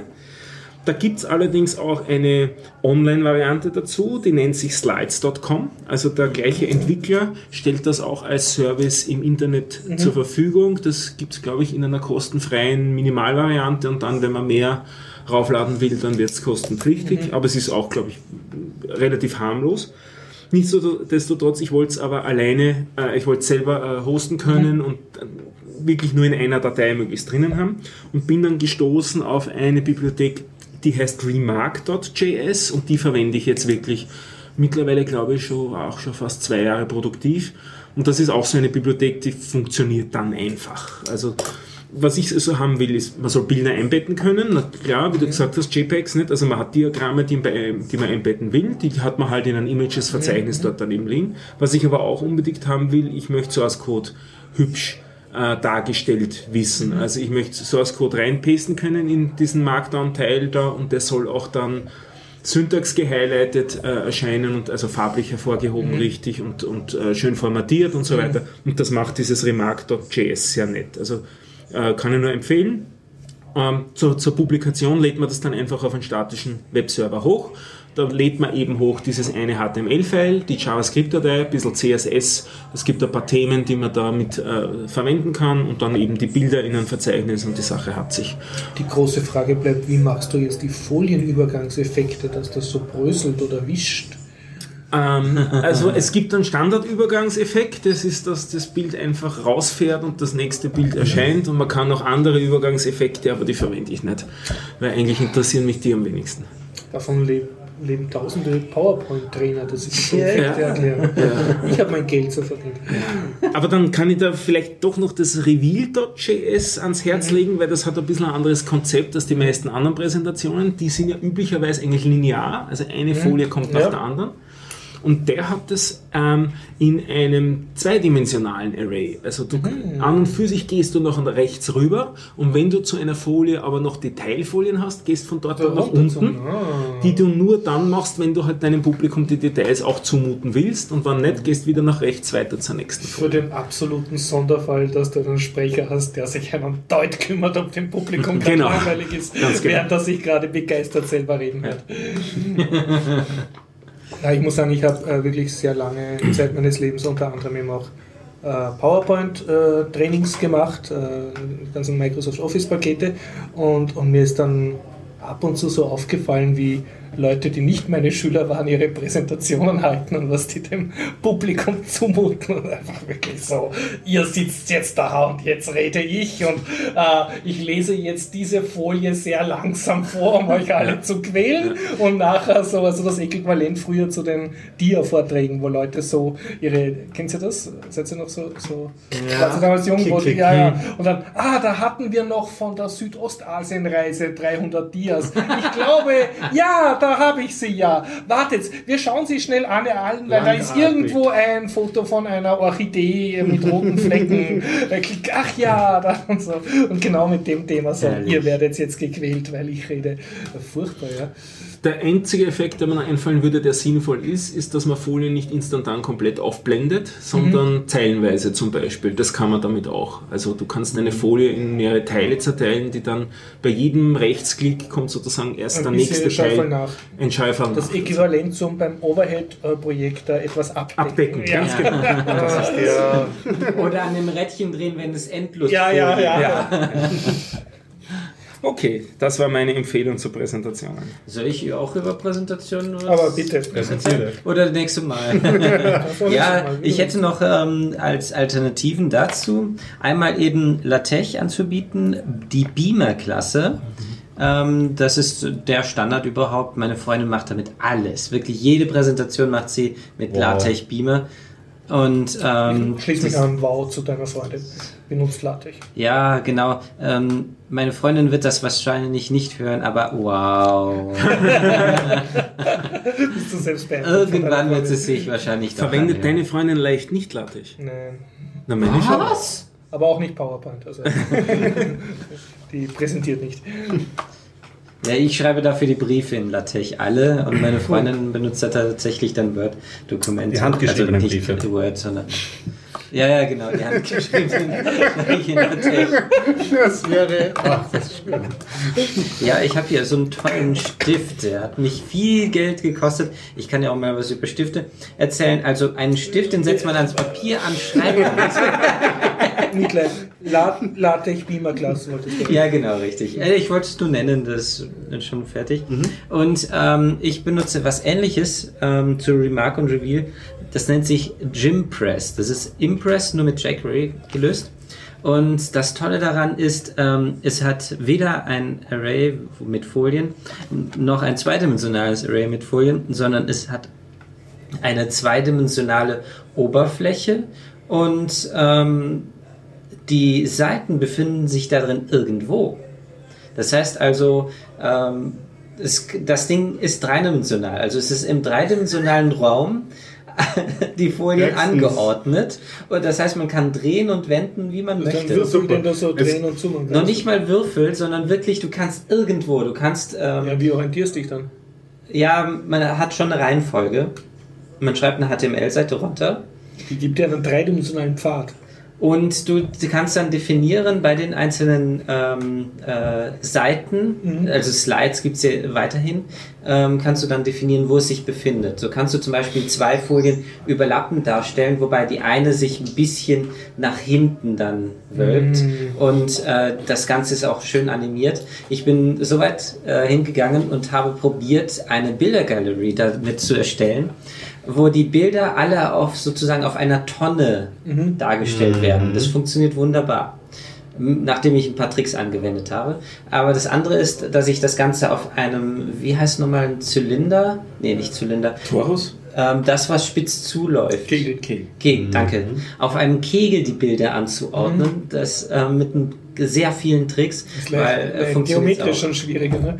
Ja, weil nämlich das ähm, mit Drehen und so weiter, es gibt ein paar Einschränkungen, weil es wird, glaube ich, erst positioniert und dann gedreht. Und dadurch lässt sich nicht jede Position ähm, ermöglichen. Deswegen musste ich das Ganze erstmal um 90 Grad drehen. Also, das ist sehr witzig. Das ist für abgehärtetes Publikum, Publikum, bei denen Erbrechen durch Brezi nicht mehr gegeben ist. Gut, dass du Brezi erwähnst. Äh, Gibt es das noch in freier Wildbahn? ja, absolut. Ja, und lebt oder? Kommerziell ziemlich erfolgreich Aha, und ja. entwickeln fröhlich weiter dran. Ah, und so stimmt, weiter. genau. Brezi habe ich auch mal gesehen. Das ist eine Stimmt. ungarische Firma, soweit ich mich erinnere. Wie Das sieht doch, glaube ich, auf ist Flash, oder? Das ist das Neue. Ja, Flash basiert, das ist schlimm genug. Und es ist kommerziell, aber nicht PowerPoint. Und das Coole ist halt, du kannst halt so zweidimensional herumfahren und zoomen. Also deine Also Folien sind nicht so Ja. ein statisches Ding neben dem anderen, sondern wenn du dich da reinsteigerst, kannst dann, glaube ich, in so ein kleines Detail am Bildschirmrand reinzoomen und das ist dann die nächste Folie. Ah, okay, verstehe. Ja, Alles dreht sich und zoomt rein und zoomt raus. Also alles Ja. bewegt sich, dreht Man sich. darf natürlich nicht übertreiben, weil wenn Braucht man das macht, einen dann Arbeitsplatz Boah. wie bei Minority Report wahrscheinlich. Aber wenn vor dir jetzt zehn Redner in der Firma mit PowerPoint ihre Quartalsergebnisse präsentiert Ja, haben, kannst du reinfetzen mit 60. Richtig. Die Zahlen sind schlecht, aber schaut das an. Ja. Schaut cool da dreht's Präsentation euch. Ja, ich habe auch eine kleine Ernüchterung dann zu Impress bzw. Gympress. Ähm, HTML, JavaScript und CSS. Also JavaScript kann man weglassen, bestimmte Sachen kann man. Also JavaScript muss man eigentlich nicht können, stimmt. Aber es muss in HTML geschrieben werden mit CSS und das ist dann schon äh, ein bisschen mehr Aufwand. Und ja, also ähm, es ist nicht dann so einfach, aber damit kann man dann wirklich dann einiges herausholen. Wenn die Präsentation an sich schlecht ist, wenigstens sieht sie gut aus. Ich hätte noch ein Präsentationsthema. Ich leite Ja, jetzt langsam über in den aber. nicht weniger nerdigen Teil. Ich Äh, habe aber noch ganz nerdige Themen. Ganz nerdiger. Ja, sehr nerdig. Ja, Du jetzt was? Okay, davon was? Gut, was. Ähm, Die ganze Überleitung. Das war eben Nein, nein, ich wollte eigentlich, Schatz, mein, mein, das ist die Grundphilosophie dieses Podcasts. Ich denke, viele Hörer brechen ab nach einiger Zeit. Und kommen- Ja, ja, jetzt ist es ja nicht mehr so schlimm dank deiner Vorspulautomatik. Ne? Und Ja. deshalb denke ich, wenn wir die, die leichter verdaulichen Themen am Ende haben, also so Richtung schöner Leben, dann Können wir haben wir mehr Chance, dass die Hörer den ganzen Podcast Weißt hören. du was? Wir machen die Überleitung jetzt trotzdem und machen später noch mal ein bisschen nerdig. Äh, sozusagen als ähm, liebe Das das. könnten Sie erwarten. Das ist wie in der Werbung, äh, mit der Werbung. Ähm, das Ende, die letzten Wir zwei haben ein Minuten. Happy End beim Film, du. Ja, das Happy End sind die letzten zwei Minuten und davor kommt immer ein Werbepause. Ist Also, das noch nicht aufgefallen? Ihr könnt ja das noch in Ruhe ausdiskutieren. Ich mache einen kurzen Hinweis auf eine nerdige Konferenz. Bitte schön, ja. Euroko 2016, nachdem die 2015er in Salzburg ein Riesenerfolg war mit über 600 Leuten, die teilgenommen haben. Euruco. Ja, European Ruby Conference. Okay, sozusagen. Euruco, ja, Ruby-Konferenz. Super. Ähm, nachdem die in Salzburg ein Riesenerfolg war mit 600 Leuten, wir haben Mhm. Dort du ja auch riesen, in riesen. Spaß gehabt. Die 2016er haben wir dort demokratisch festgelegt, wo die stattfinden Und wird. Und zwar in einer Stadt, in der ich noch nicht war, die sehr interessant aussieht. Sofia. So Oh. Klingt im ersten sehr Moment nicht sehr spannend. Bulgarien, ne? Bulgarien, Bulgar bulgarische Hauptstadt, ist eine Großstadt, eine ungefähr Millionenstadt, unmittelbar an einem Gebirge dran. Also auch alleine der Ausblick dort dann auf die Landschaft. Sollten wir jetzt wissen, wie das Gebirge heißt? Ist sehr nett. Ka wie auch immer, Na, Karbachen? Karpaten sind es glaube ich nicht. Aha, okay, gut. Ähm, die haben interessanterweise relativ viel äh, IT-Industrie dort, also bulgarische Programmierer. Ja, und, und einige große Konzerne sind dort auch äh, gesettelt. Also sie hoffen, dass sie damit auch ziemlich viel von der lokalen Community reinholen können und gute Sponsoren auftreiben können, sodass sie wieder auch ein schönes Rahmenprogramm machen. Aber es wird auf jeden Fall wieder eine nette Konferenz, bin ich ziemlich sicher nach dem, was es heuer Du warst ja recht angetan von der Salzburger Rubicon. Absolut, ja. Jetzt Die ist eingesprungen für Kiew. Das hat, ist, die ist nicht von einem österreichischen Team in Salzburg organisiert worden, sondern von einigen Leuten aus Kiew, das ursprünglich 2014 in Kiew ausrichten wollten. Die waren im Großen und Ganzen mit der Organisation fertig, bis dann die, die, die Lage eskaliert ist in der Ukraine. Daraufhin haben sie es dort abgesagt, die Konferenz, einfach aus Sicherheitsgründen. Wollten eigentlich in der Hoffnung, 2015 wird es wieder gehen. Nein, ist weiterhin nicht gegangen. Daraufhin haben sie dann in einigen europäischen Städten geschaut, wo sie den Location kriegen, was halbwegs zentral ist. Und so sind sie dann auf Salzburg gekommen, was sehr lustig war, mitten in der Stadt. Ja. Ganz kurz nur, warum hast du Python verlassen und bist jetzt bei Ruby? nur ganz kurz. Das ist eine relativ zufällige Geschichte gewesen. Ich war eben, wie gesagt, ziemlich in der Python-Ecke unterwegs. Nicht so sehr als Programmierer, eher als Lehrer. Also ich sehe da ein bisschen einen Unterschied. Äh, Also ich habe nicht äh, gecodet um des Geldes willen, sondern aus Spaß an der Freude und aus Spaß am, am äh, Unterrichten und so weiter. Und habe mich mit einem zweiten zusammen selbstständig gemacht, der aus der .NET-Ecke gekommen ist. Wir wollten beide... Aber du hast gesagt, und Ruby war dann der Kompromiss. Und Ruby Okay. war sozusagen der Kompromiss. Der eine muss von .NET weg und äh, das Du verlassen musst von und ich Python muss weg. von Python weg. Und wie geht's dir jetzt als Ex-Python-Programmierer oder Na, großartig. Also es, es gibt ein paar Haken, da können wir auch mal drüber reden. Äh, Das könnt ihr vielleicht dann eher sogar mal als, als öffentliche Frage hier stellen im Podcast. Ähm, äh, Die Installation von Ruby ist noch immer eine relative Krise. Das Paketieren von Anwendungen ist eine relative Krise. Das Äh, heißt in Python. können wir auch mal ausbreiten uns drüber. Ähm, aber vom Schreiben her ist es einfach sehr nett. Es ist eine sehr lesbare Sprache. Die- Dieser, dieser DSL-Gedanke ist da, also Domain-Specific Language, dass man sich wirklich eine Sprache schreibt, einen Dialekt schreibt, der dann menschenlesbar ist. Also kann man sozusagen Ru sagen, dass Ruby ein bisschen Pythonic ist vom Code? Äh, absolut. Hat, es Zumindest hat, gegen hat andere Einflüsse. Ja, ja, das sagt auch der, äh, das sagt auch der, der Mats. äh, Mats, der äh, Core-Entwickler, ist, ist zu wenig gesagt, weil es eigentlich der Erfinder. Ja, das Das ist der also Wort für Guido von. Rossum von Ruby, oder? Das ist der Gute von Rossum von Ruby, genau. Das ist ein, auch ein unheimlich, eine unheimlich witzige Persönlichkeit, ein halber Clown. Habe auch den, das Vergnügen ke- gehabt, ihn in, in Salzburg kennenzulernen. Unheimlich bescheidener Mensch. Mittlerweile eigentlich gar nicht mehr so der Hauptmensch, der es weitertreibt, sondern nur mehr so die Galionsfigur. Aber ich glaube, das ist beim Guido ja auch Ja, ja. ungefähr so, dass er hauptsächlich jetzt Galionsfigur ist. Er arbeitet schon noch Fulltime dran, aber ja, Und kannst du nur kurz sagen, äh, ist Ruby jetzt auf etwas stärker spezialisiert? Also von meiner äh, äh, Vermutung her ist es mehr bei den Webleuten, also hat sozusagen, oder kann man, ist es gen genauso eine General Purpose Language, mit der Absolut. du Ja. eigentlich alles machen kannst? Ja. Also es ist vor allem eine sehr dynamische Sprache, jetzt auch dynamisch im Sinne von Metaprogramming ist möglich. Also du kannst Code schreiben, der zur Laufzeit Code erzeugt.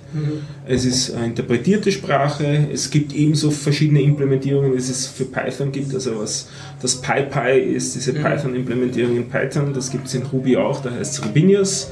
Es gibt, glaube ich, auch eine Python-Implementierung für die JVM, für die Java Virtual Machine. Da weiß ich den Namen nicht. In Ruby heißt es JRuby. Äh, es gibt, so wie es das in C äh, geschriebene, das Core Python ist ja, glaube ich, in C geschrieben, Ja. die ursprüngliche C++. Implementierung. C++ ist? Ja, ja, Python ist in C++ geschrieben. So ist Ruby eben auch in C implementiert. Äh, ursprünglich benannt MRI nach Matzes Ruby Interpreter. Der Matz selber sagt, seit 1.9 arbeitet er eigentlich kaum mehr dran. Außerdem ist es eine vollkommen neue Implementierung. Man soll gefälligst C-Ruby dazu sagen. Also das ist jetzt sozusagen die, die offizielle. YARV. Y-A-R-V genannt. Ja, gibt's auch. Aber Matz sagt, C-Ruby ist der richtige Bezeichner. Und Es gibt noch M-Ruby, das ist nämlich von Mats ähm, ja, entwickelt Das worden. ist für Embedded, Embe- Embedded Devices. Es gibt mittlerweile auch eine Sprache, die aussieht wie Ruby, aber kompiliert wird. Aha, okay. Die ist aber noch nicht einmal production ready, sondern da wird so gerade dran gebastelt. Die heißt, weil ich mich erinnere, Crystal. Also da versucht man dann aus diesem Performance-Thema äh, ein bisschen mehr rauszukommen, wo man noch immer ziemlich drinnen steckt. Ähm, aber das haben so ziemlich alle interpretierten Sprachen gemeinsam, dieses Thema. Und letzte Frage, ist es äh, als, wenn man sich mit Python auskennt, ist es ein erstrebenswert, Ruby zu lernen oder ist das sozusagen, dass du nur dann zwei Sprachen hast, die eher denselben Bereich abdecken? Nachdem man, nachdem man dann gemeinsam mit mir programmieren kann, ist das natürlich erstrebenswert. Stimmt, ja. Ich habe es als Nein, relativ- also angenommen, du hast jetzt nur Zeit, eine Sprache zu Python dazu zu lernen. Ja, du hast es, äh, ist es dann nicht gescheiter, eine komplett andere Sprache zu lernen, eine Ja. Compilersprache, die irgendwas komplett anderes Da wäre die spannende Frage, zu welchem Zweck man denn die zweite Sprache lernen will. Als überzeugter Python-Anhänger frage ich mich das sowieso, Na- aber es ist nur theoretisch. Es gibt eben super viele Sprachen, Ja. die, also ich genieße immer so diese, diese Situation, in der wir sind, dass es unheimlich viele Sprachen gibt, die voll dokumentiert sind, wo nicht eine Firma das Händchen drauf hat, in dem Sinne, dass die Gefahr besteht, dass das aus dem Open Source Bereich wegkommt. Wir haben äh, eben jetzt so, ein, so eine breite äh, Free Software. Genau, so eine breite äh, Szene wie noch nie. Ähm, selbst wenn es nicht free ist, aber zumindest Open Source ist, bin ich schon wesentlich glücklicher, als wenn es irgendein ein closed Ding Ja. ist, wo ich nach einem Rechenproblem nicht mehr, nicht mehr debuggen kann, was Mhm. dann eigentlich das Problem dahinter ist. Also wir haben, wir haben wirklich unheimlich viele Sprachen, die zu, für unheimlich viele unterschiedliche Zwecke gebaut Mhm. worden sind.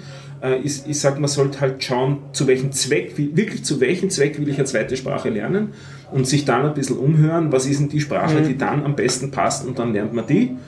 Und äh, das Leben, man, hat hoffentlich immer noch eine halbwegs lange Lebensspanne, also man soll nie sagen, man lernt nur noch eine Sprache dazu, Mhm.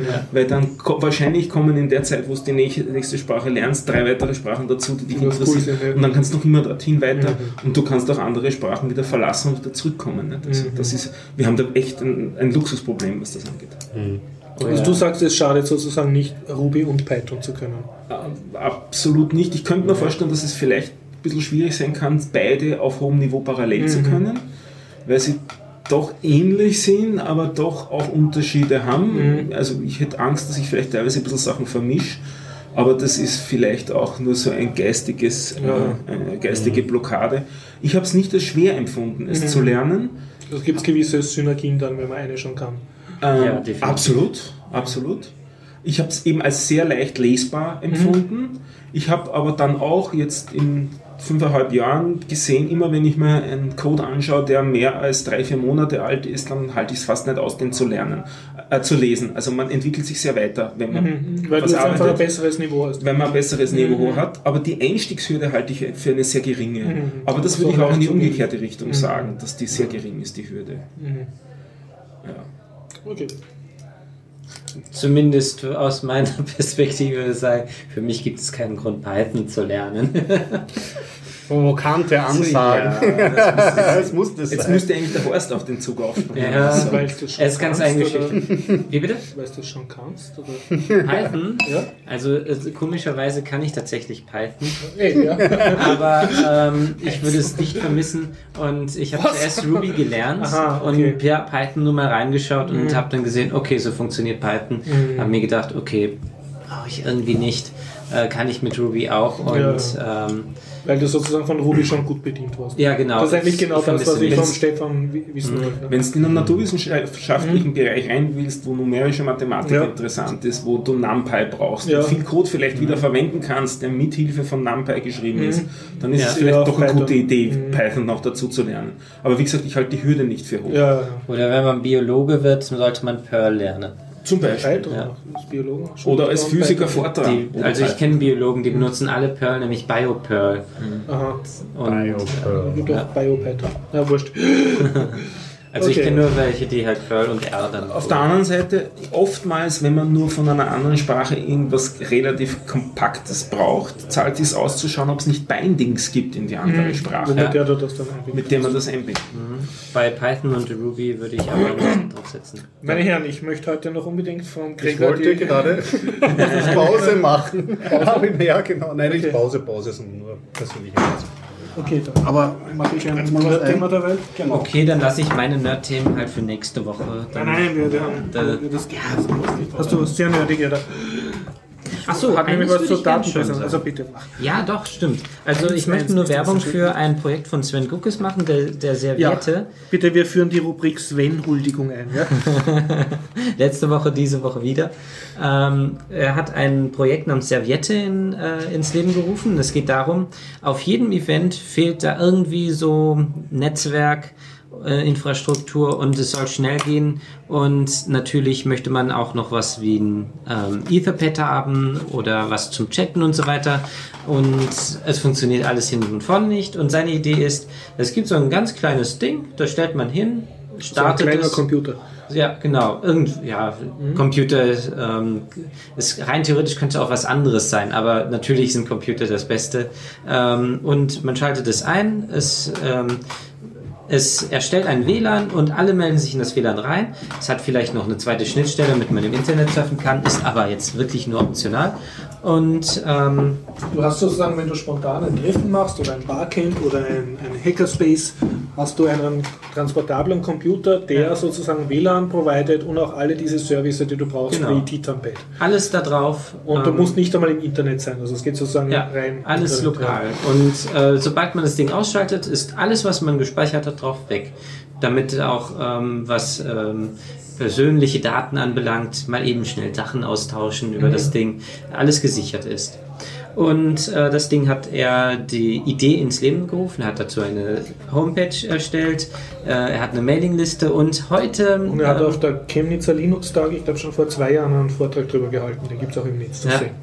äh, das weiß ich gar Über nicht. Serviette. Aha, ja, ist genau. der Name vom Projekt. Er hat eine Homepage, die heißt, ähm, äh, das ist Serviette rückwärts geschrieben und nach äh, hinten ES ist die äh, Domain-Endung. Es verstanden hat. genau, Genau, ja, richtig, eine spanische Seite. Ähm, und äh, heute habe ich halt wieder durch Zufall gesehen, dass etwas über die Mailingliste ging. Ähm, es hat sich anscheinend jemand gefunden, der da ein bisschen aktiver dran entwickeln möchte. Und ich möchte natürlich für Werbung machen, dass da noch mehr dran entwickeln. Ähm, ich tue auch mal ab und zu mal etwas dran entwickeln, aber noch alles auf meiner Kiste. Ähm, es ist noch nicht so weit, dass ich ähm, das veröffentlichen kann. Und ich denke nicht, dass ich jemanden finde, der das ähm, da mir helfen könnte, weil es schon ein bisschen spezieller ist. Ähm, aber wird auch noch. Aber du kommen. möchtest gern, dass andere Leute sich mit Serviette beschäftigen und Ja. damit entwickeln oder zumindest Genau. mitnutzen und die Community Richtig. vergrößern. also, Kann man nochmal den Anwendungsfall äh, sagen? Also, man oder habe ich den einzigen gesagt jetzt? Also man trifft sich und möchte gewisse Services, die es in dem Konferenzraum nicht Ja. gibt, weil es dort gar kein Internet gibt oder weil das eine Schule ist, wo man mit dem Admin nicht zurechtkommt. Ja. Und du möchtest trotzdem gewisse Services wie PGP-Verschlüsselung, Key-Server, äh, Titampad, alles Mögliche zur Verfügung stellen, damit die Leute Genau. nerdig alle in ihren Laptop klotzen können, anstatt miteinander Mhm. zu reden. Habe ich das richtig Endlich. kapiert? Ja, natürlich hat, äh, gibt es auch noch weitergehende Ideen, wie zum Beispiel, das Ding kann ja dann trotzdem einen Monitorausgang haben, damit man die Präsentation darauf ausführen kann. Da wieder Stichpunkt HTML-Seiten und alles im Browser. Weil Word und so weiter wollen wir ja nicht drauf haben. Also Browser basiert.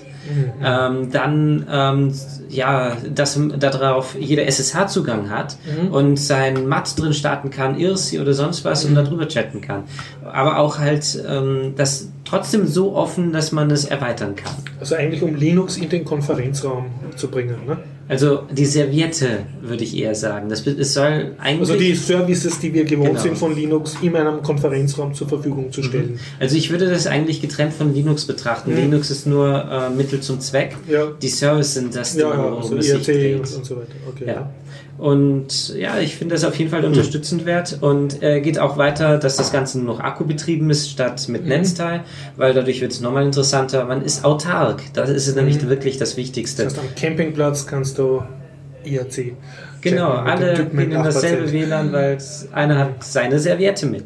Und es, dann soll es bei Konferenzen später heißen, ah, ich habe meine Serviette vergessen. Hat jemand eine, äh, die er mir leihen kann? Und aufgestellt, fertig, überall dasselbe sozusagen. Und ein paar installieren noch so eigene Sachen. Soweit ich mich erinnere, auch, glaube ich, Peer-to-Peer Zwischenservietten. Nicht? Ähm, das wüsste ich jetzt nicht. Das würde ich, Ja, habe ich, Ja, hat er vorgetragen drüber, glaube ich. wäre eine Möglichkeit. Habe ich noch nicht drüber nachgedacht und noch nicht drüber gehört, aber wäre auch eine Möglichkeit. Nur ähm, dann braucht man eigentlich die weiteren Servierten nicht, wenn es schon eine gibt, die, die es ersetzt es ja eigentlich. Hm, Ich weiß nicht. Ich könnte mir es gut vorstellen, wenn du mit dem WLAN nicht mehr auskommst. Wenn dir ein Ja. Hotspot nicht ausreicht, dann kannst du einen zweiten auf einen anderen Kanal fahren und die beiden einfach LAN zu LAN. Das wäre eine, ja, wäre auf jeden Fall auch. Weil wie viel kriegt man über einen WLAN-Hotspot drüber? Wie viel parallel? 30, 40? Ich, hab glaube, irgendwann ist dann. Ende der Fahnenstange. Sagst du nochmal die URL an für alle zum Mithören? Wo man, soll man sich bewerben Okay, und mitmachen und Mailingliste etc.? Also Serviette rückwärts geschrieben und das ES ist die Top-Level-Domain, also im Prinzip E etttivr.es. Okay. Aber man ist, glaube ich, einfacher.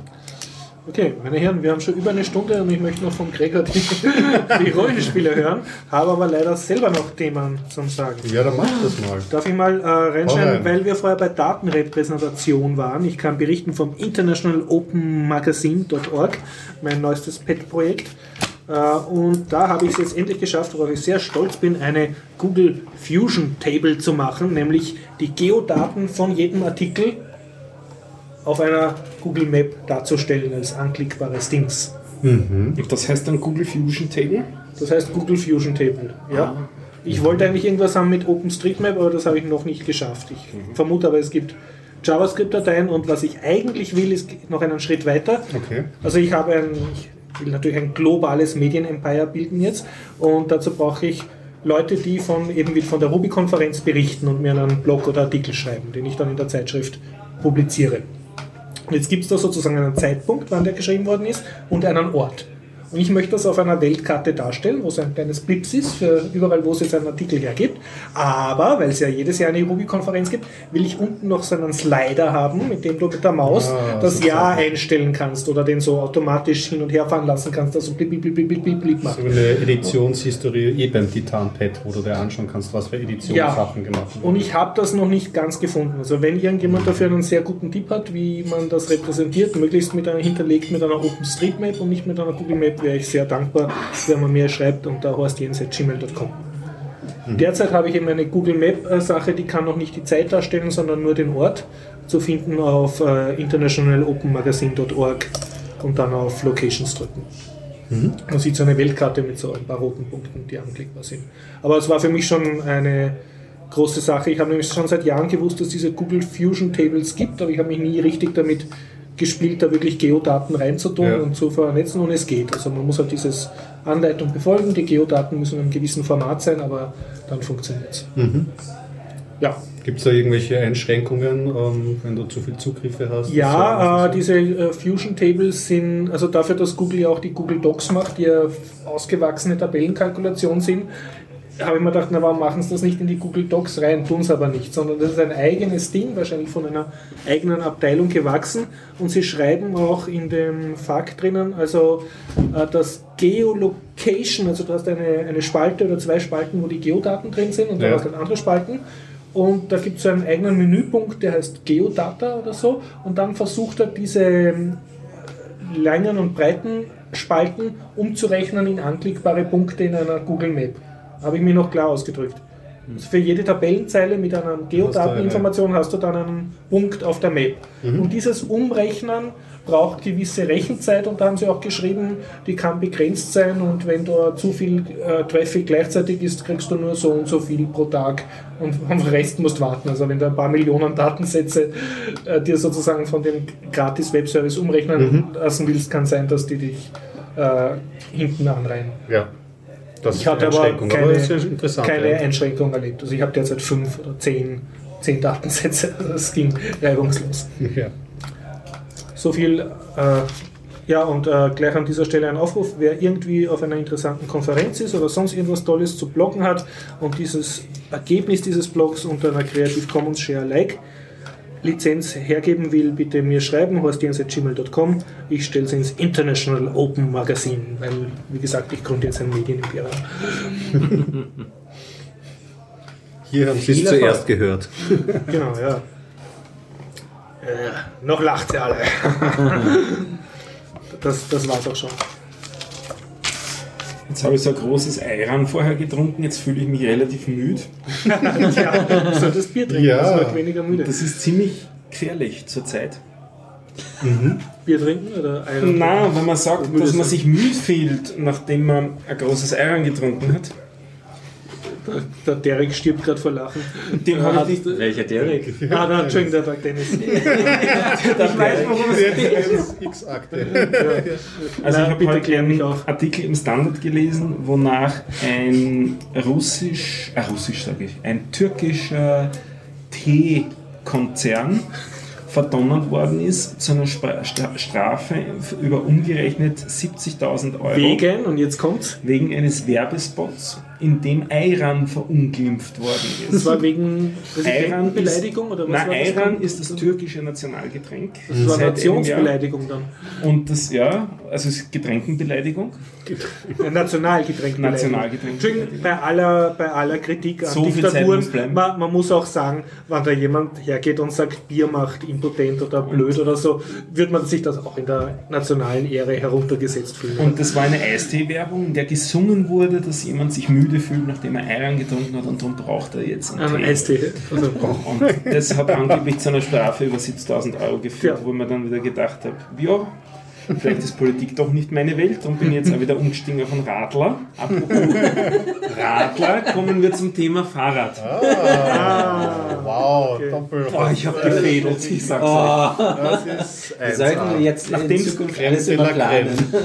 Nachdem das letzte Mal jemand gebeten hat um eine äh, Liegerad- oder Velomobil-Rubrik, da kann ich nicht mit dienen, aber drei Tipps kann ich geben. Das eine ist, wenn man mit, Fahrrad, mit einem Fahrrad was transportieren will, habe ich früher immer auf dem Gepäckträger hinten eine Tasche drauf geschnallt, die ist dann runtergerutscht in die Speichen rein und so weiter. Unpraktisch. Bin ich auf die glorreiche Idee gekommen, Fahrradkörbchen hinten drauf geben. Das habe ich, glaube ich, eine Woche gehabt, dann hat es irgendeinen neuen Besitzer gefunden. Dieses Körbchen, weil das war nur draufgesteckt. Also das erste, wenn man wirklich ein Fahrradkörbchen am Fahrrad haben will, empfehle ich noch das Ganze mit 10 bis 20 Kabelbindern zu befestigen. Das ist eine total billige Variante, aber 20 so Dinge abzwicken, das machen die Leute dann doch nicht. weil Also, Korb, Korb Und es sieht schick fette aus. Leute macht keinen Spaß. ja, genau. Also das war Tipp Nummer eins. Aber so ein Korb auf Dauer gesehen ist ja doch nicht so ganz das Wahre, weil es ist halt doch in der Dimension begrenzt und wasserdicht ist ein Korb jetzt auch nicht, was den Schutz des Inhalts angeht und so weiter. Jetzt kein Wein. Darum bin ich dann umgestiegen. Mittlerweile habe ich keinen Korb mehr hinten drauf, sondern ich zwicke immer eine ähm, Fahrradtasche drauf, die aus einer alten LKW-Plane gemacht worden Ah. ist. Also Oh. das empfehle ich sehr, diese, diese LKW-Planentaschen, die man dann auf die linke Seite sich draufschnallt, damit ist man eine Spur breiter, damit halten die Autos wieder 3 cm mehr Abstand und fahren einem nicht unmittelbar in den, in den Hintern links hinein. Also das ist der, der, nächste Schritt. Wenn das auch noch nicht reicht an Transportkapazität mit den Planentaschen, dann empfehle ich einen Fahrradanhänger. Da habe ich auch ein Bildchen verlinkt.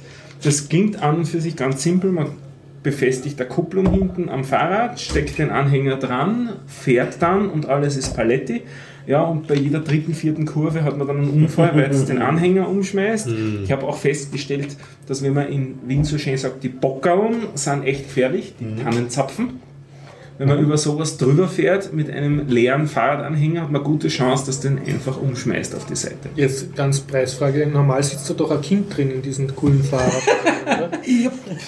Die gibt es nur mit Kind zu kaufen. Die haben, die haben natürlich auch ein bisschen Eigengewicht. Ich denke gerade, sind- Ja, fliegen die dann Also, weniger über ja, Bockel äh, ja, herum. Ja, Okay. aber nichtsdestotrotz halte ich es nicht für ungefährlich. Es gibt auch unterschiedliche Arten von Kupplungen. Also da gibt es Mhm. bessere und schlechtere.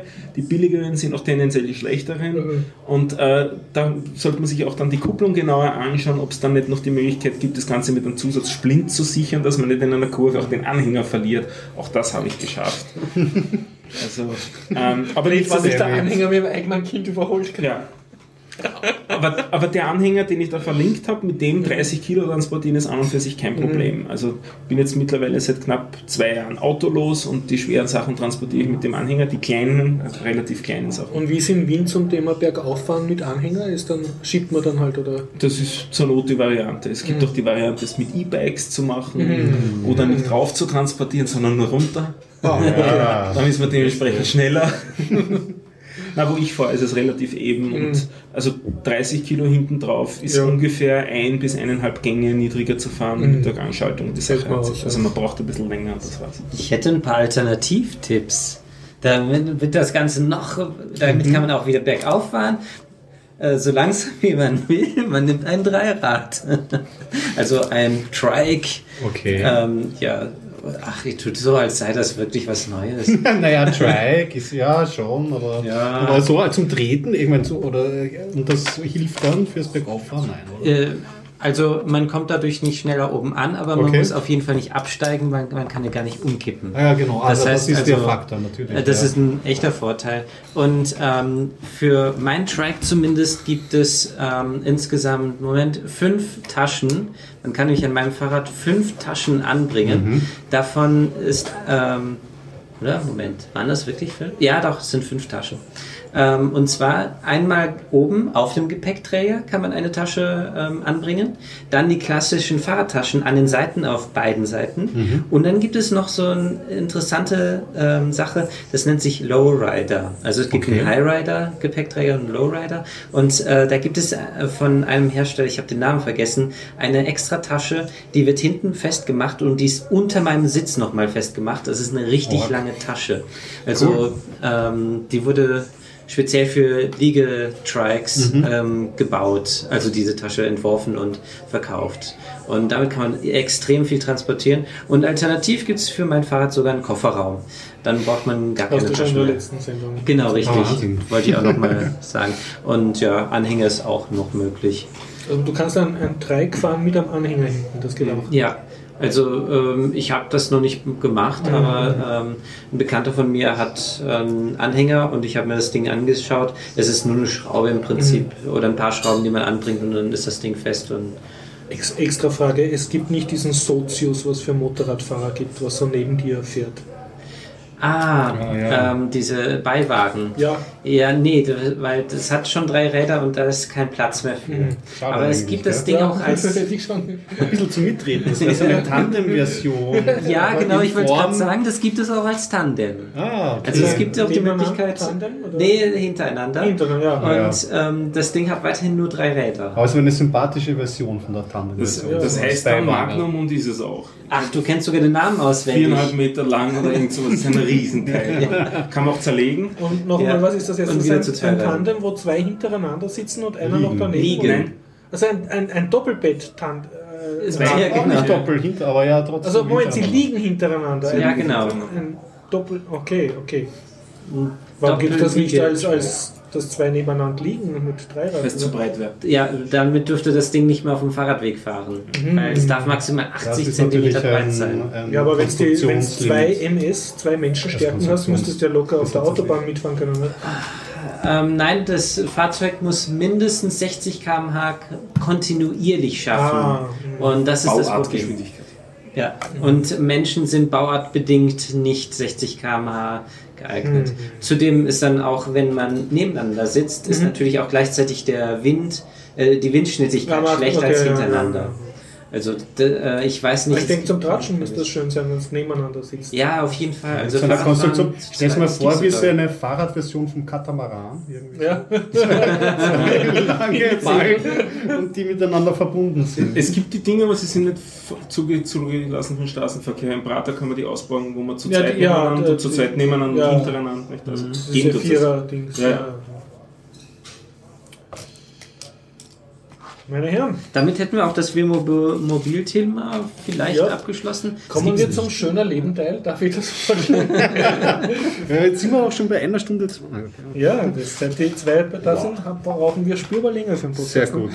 Ja, vielleicht bleibe ich Aber mal eine muss auch Woche weg. Nein, nein, nein, nein, nein. Schauen wir noch, auf jeden Fall. Ah, ich fange mit einer ganz kleinen Meldung an. Kroll, mein Lieblings äh, Leib- und Magen äh, Dungeon Crawl Spiel ist in der Version 0.17 herausgekommen. Und äh, es gibt einen schönen Changelog äh, zu lesen.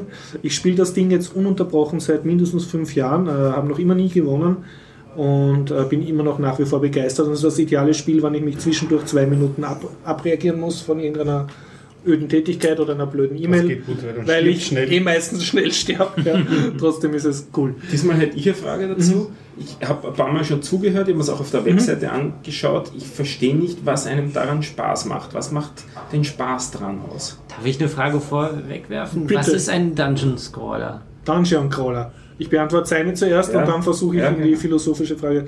Also Dungeon Crawler sind, äh, der Überbegriff heißt Roguelike, weil das erste derartige Programm Rogue geheißen hat. Du siehst in der Draufsicht in einem zufallsgenerierten Labyrinth ein Maxal, äh, klassischerweise, wenn du es im Textmodus spielst, ein Klammeraffenzeichen, siehst du herumlaufen.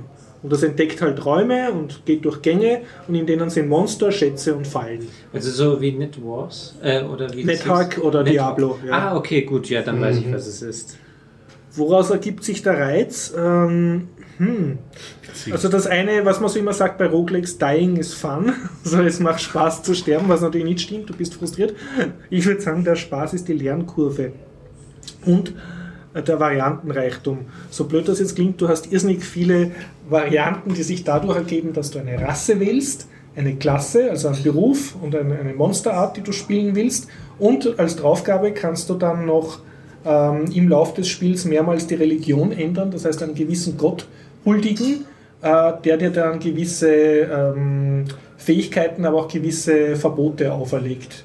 Und wenn du gegen die versündigst, wird er böse, aber wenn du brav seine Regeln befolgst, belohnt er dich mit meistens positiven Spezialfähigkeiten. Und du kannst den Gott natürlich wechseln dann im Laufe des Spiels, wenn du lang genug lebst und du einen anderen haben möchtest, dann wird der alte Gott böse und bestraft dich. Und ja, das ist, ist auch cool. Du kannst auch als Atheist spielen, ohne Gott. Oder kannst eine Rasse spielen, einen Demigott, der keine Religion beitreten kann. Aber Das ist eine religiöse Form von Minesweeper. Ja, kann man so sagen. Also es hat dasselbe, ach, ich mache nur noch ein kleines Spiel und meistens bist eh schnell kaputt.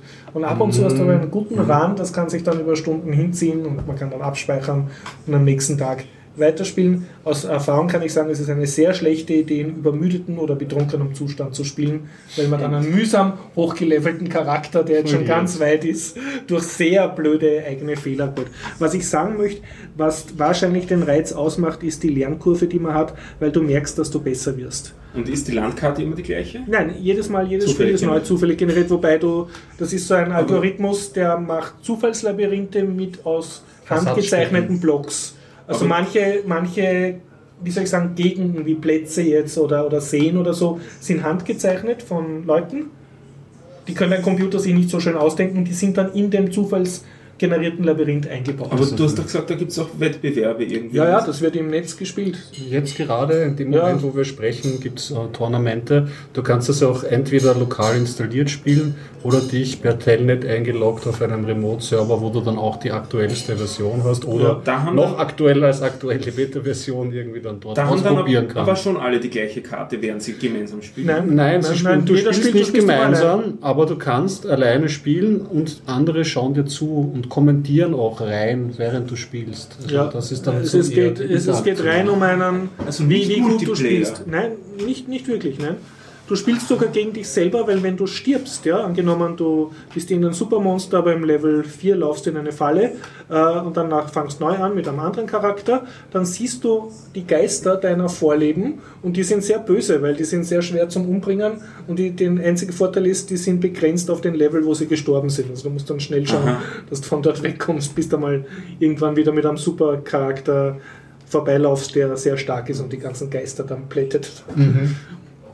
Also du spielst gegen dich selbst und der Reiz von diesem Tournament-Spielen ist einfach, dass du jetzt es schaffst mit einer Rassen-Klassen-Gott-Kombination, die du dir halt sympathisch findest derzeit, dass du damit schaffst, äh, das Spiel zu lösen. Also das Spiel ist gelöst, wenn du von diesen Labyrinthen, es geht immer tiefer runter, drei Runen erfolgreich zurück an die Oberfläche bringst oder du kannst auch, ich glaube, dein Kollege macht das, der geht auch manchmal auf zehn Runen oder so, also auf extrem Es gibt mehr als genau, als die Ja, Mindestanforderungen sind drei Runden. Die Mindestanforderungen sind drei Runden. Mein Bestes war bisher zwei Runden. Also nach fünf Jahren jeden Tag spielen. Und wie belegst du, dass du das geschafft hast? Hä? Wie belegst du, dass du das geschafft hast? Also wenn du es im Tournament spielst, ist das ja auf einem Webserver. Da, da Aha, hat so also nicht am eigenen. Rechner. Genau. Ja, und am eigenen Rechner siehst du es halt. Ja, ja. Du, du hast deine eigene, du spielst ja nicht immer gegen dich selber. Da denkst du, ah, ich war schon mal viel besser mit dieser Rasse oder mit dieser Klasse. Ne? Du hast so eine Highscore-Liste. Also wirklich, Ja, aber die Motivation, da kann man, glaube ich, sich ewig für drum du, philosophieren. du bist der Passivspieler, müssen. es glaube ich noch nie selber Nein, ich glaube, ich habe auch keine große. Also ich habe früher, naja, Roguelike nicht wirklich, aber halt diese frühen C64er Ja. Rollenspiele, das schaut ja ein bisschen ähnlich aus von der Ja. Grafik her oder so. Und diese Rollenspielmechaniken Entschuldigung, darf ich nur kurz einwerfen, Ja. man kann es im Textmodus spielen oder in einem Teilmodus, der ein bisschen schöner ist, also der Farben hat und kleine Genau. handgezeichnete Monster. Ja, aber was ich so gehört habe an Motivation ist, dass die Mechanik halt mehr die Geschichten erzählt. Also, und dass diese, dass, dass diese Monster und die Leveln halt zu einem großen Teil zufallsgeneriert sind, daraus der Wiederspielwert halt wahnsinnig steigt. Und es ist auch so, dass das, es, es gibt dann auch die Kurve, aber auch in der Dramaturgie des Spiels. Du spielst am Anfang, stirbst relativ schnell und da hast du viele Leiden. Und dann ähm, hast du aber schon mehr Möglichkeiten herausgespielt, stirbst weniger schnell unter Umständen, aber es ist dir halt so wahnsinnig viel wert, weil hochgleich. Du hast nur dieses eine Leben. Du verlierst Ja. das und das macht, setzt dich dann von vorne. Ja. Also du lebst wirklich mit mit Aber du musst, glaube ich, schon auch ein eigener Spielertyp sein. Also meins, wie gesagt, ich wurde bis jetzt noch nicht darauf ähm, irgendwie. Nur, nur ein Beispiel, auch diese Waffen äh, sind natürlich alle zufallsgeneriert und es gibt äh, äh, gewöhnliche zufallsgenerierte Waffen, aber auch wie bei Diablo halt Artefakte, also die uni also unique sind und ausgewürfelt sind. Und ich habe zum Beispiel einmal einen, Charakter gehabt und dann habe ich eine Waffe gefunden, das war ein Crossbow, also ein, eine Armbrust mit eingebauter Penetration. Also wenn da jetzt sieben Gegner hintereinander stehen, dann hätte der Bolzen durch alle durchgeschossen und zwar nicht, weil das so ein besonderer Bolzen war, sondern weil die Waffe ihm diesen Effekt mitgegeben hat. Also etwas extrem Starkes, was was sonst nur ein starker Zauberer zusammenbringt. Aber leider war halt der Charakter, den ich da gespielt habe, war nicht auf Crossbow spezialisiert, weil ich den halt von Anfang an auf was anderes geskillt habe. Ne? Und dann habe ich mir überlegt, hm, soll ich den jetzt umskillen auf Crossbow oder doch nicht? Aber für mich war es einfach so schön, überhaupt so eine tolle Waffe mal zu sehen. Und habe ich mir gedacht, ha, hätte ich jetzt gleich mit dem und dem Charakter angefangen und diese und diese Waffe gefunden, dann könnte ich jetzt ganz was Tolles und plopp, da war der Charakter schon tot, weil ich irgendwo ganz einen dummen Fehler gemacht habe, den ich normal nicht mache, was weiß ich. Ja, Loot ist halt immer gut. Ja, und, und das macht halt, du erlebst immer neue Sachen und auch ein bisschen sehr böse ist, du hast halt diverse Standardratten und Orks, die du niedermetzelst und dann hast du aber auch so Bossgegner und die haben alle einen Namen und auch gewisse Eigenarten und die wachsen da dann nicht ans Herz, weil du hast sie, sie wollen dich alle umbringen, aber du weißt dann zum Beispiel, ziemlich bald kommt der Siegmund. Siegmund hat eine Sense und was kann er noch? Sich unsichtbar zaubern und während er unsichtbar ist, beschießt er dich mit so kleinen lästigen äh, zaubern und außerdem macht er dich nochmal mal konfus, also du kann, hast, verlierst dann die Kontrolle über deinen Charakter. Das ist ein sehr unangenehmer Typ, zum Glück recht schwächlich, also wenn es den im Nahkampf erwischt, ist er tot. Und weil der so oft dich am Anfang als Low-Level, wenn du keine Erfahrung hast, murkst er dich ab. Deshalb bist du dann immer schon, wenn du neu anfängst, be- befrei- befriedigt dich es auch Jahre später, dass du Sigmund erledigst. Einfach weil du schon weißt, wie du das machst. Und dann hat er einen Bruder Edmund, der hat auch so Beschreibungen, der ist halt sehr reich, aber ein bisschen doof und hat einen starken Panzer und einen, eine sehr teure Keule, mit der er auf dich haut. Und dann weißt du, aha, das ist jetzt Edmund, der Bruder von Sigmund, naja. Und dann gibt es irgendwelche anderen, die treten immer als Pärchen auf, so ein Zaubern steht auch so ein kleiner Beschreibungstext dabei und dann gibt es mein, mein Favorit ist der Maid, Maid Krüg oder wie er heißt, also der hat immer so einen Chaosstab, bei dem du nie genau weißt, wenn er dich haut, was dir dann passiert. Und ja, du, du lernst halt so ins Spiel und dann kommst du, lebst du so lange, dass du Levels erreichst, die du noch nie vorher erreicht hast, wie bei Raumschiff Enterprise und stirbst halt dann an, an Bossgegnern, die du noch nie vorher gekannt hast, bis du so nach und nach lernst, aha, die sind so und so drauf und können das und das. Ne?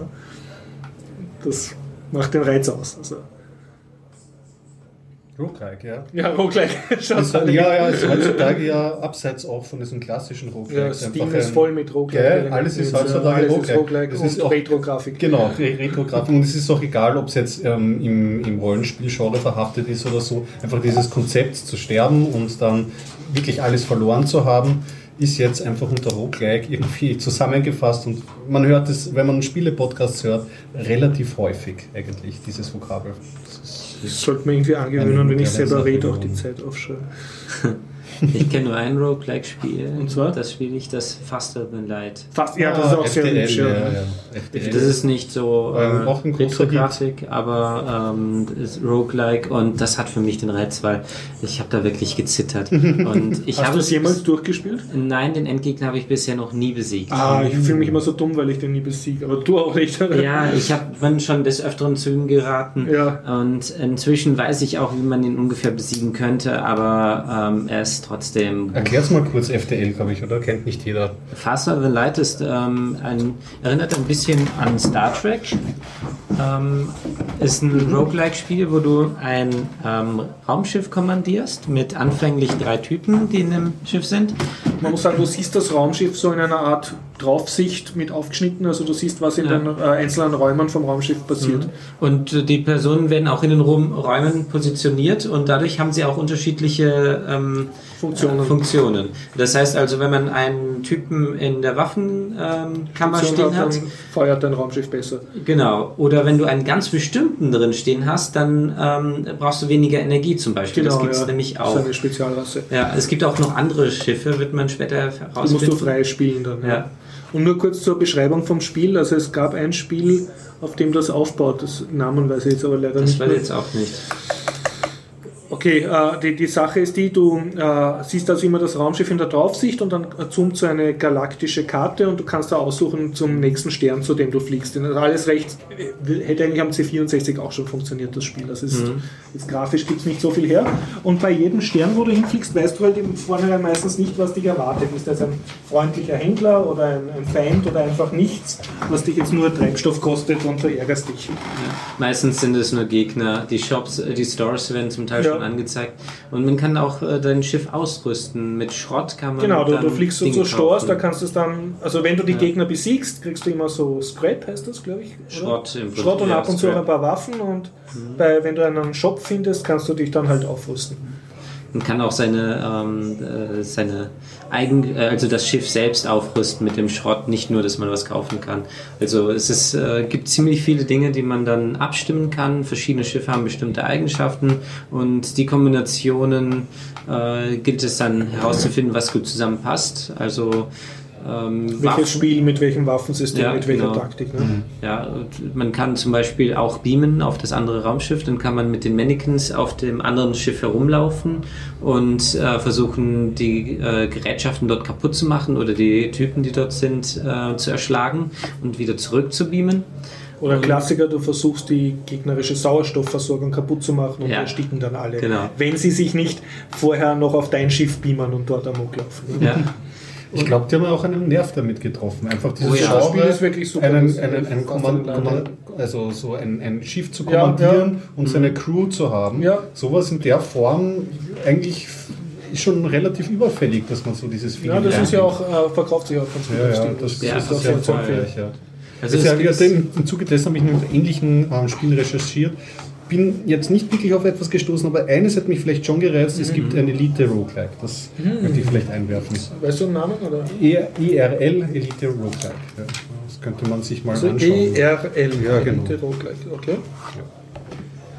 Aber es war nur ein Einwurf. Das, äh, was mich, ähm, äh, was ich schade finde, ist, an, dass es FTL noch immer nicht für Android gibt.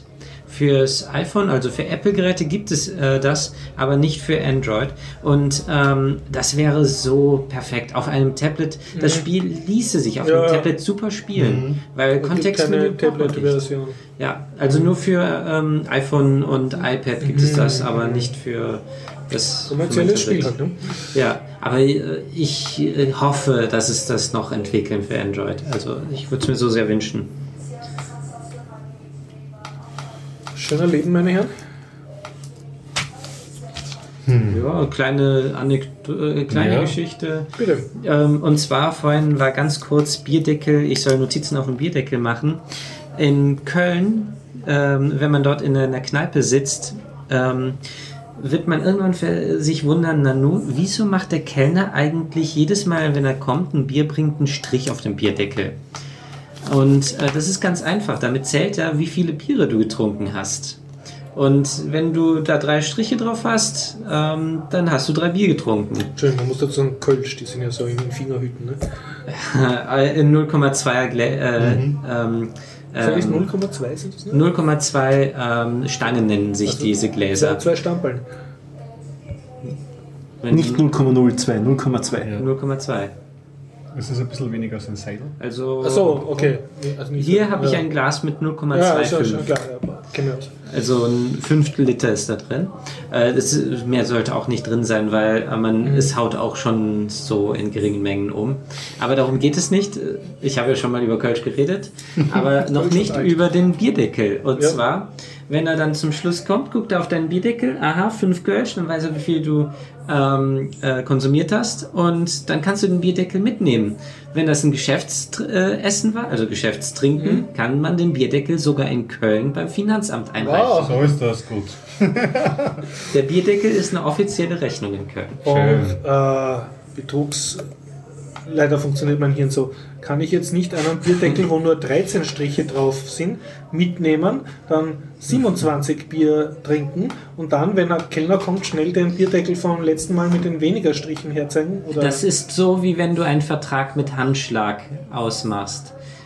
da tut es sich sofort in Köln ein, ein, ein Loch im Boden auf und du versinkst drinnen.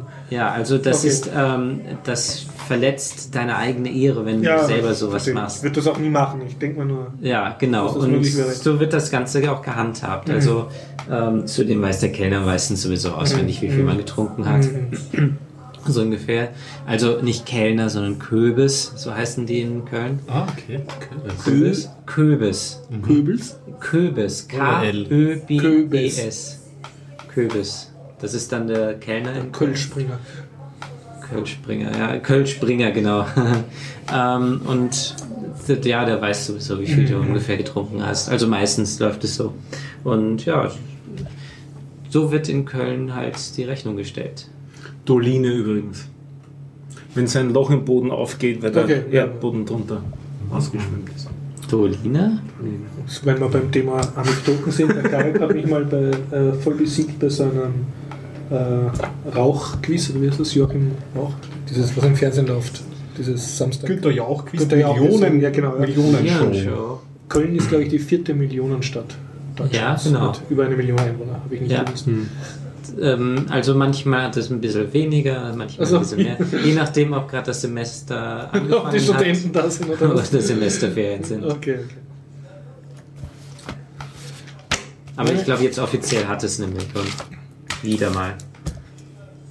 Meine Herren, ich hätte noch anzubieten äh, einen James Bond. Oh ja. und eine Geschichte von Italien Maker Fair, kann ich aber genauso gut nächstes Mal machen. Aber du hast noch ur viele Rollenspiele. Ja, aber ich glaube, wenn, dann machen wir doch, jetzt ist schon ein, eine Stunde 38, lass die Leftovers, ist ja schon ganz gut. Oh ja, oh ja, oh ja. Na, ich mache ein Thema einfach, Okay, oder? ja, Ich auch kann euch auf, schlecht äh, auf, auf ganz schnell erzählen, schlecht auch wahrscheinlich. Ja. Ähm, ich habe den Marcianer angeschaut. Marsianer, okay, Genau. der Martian.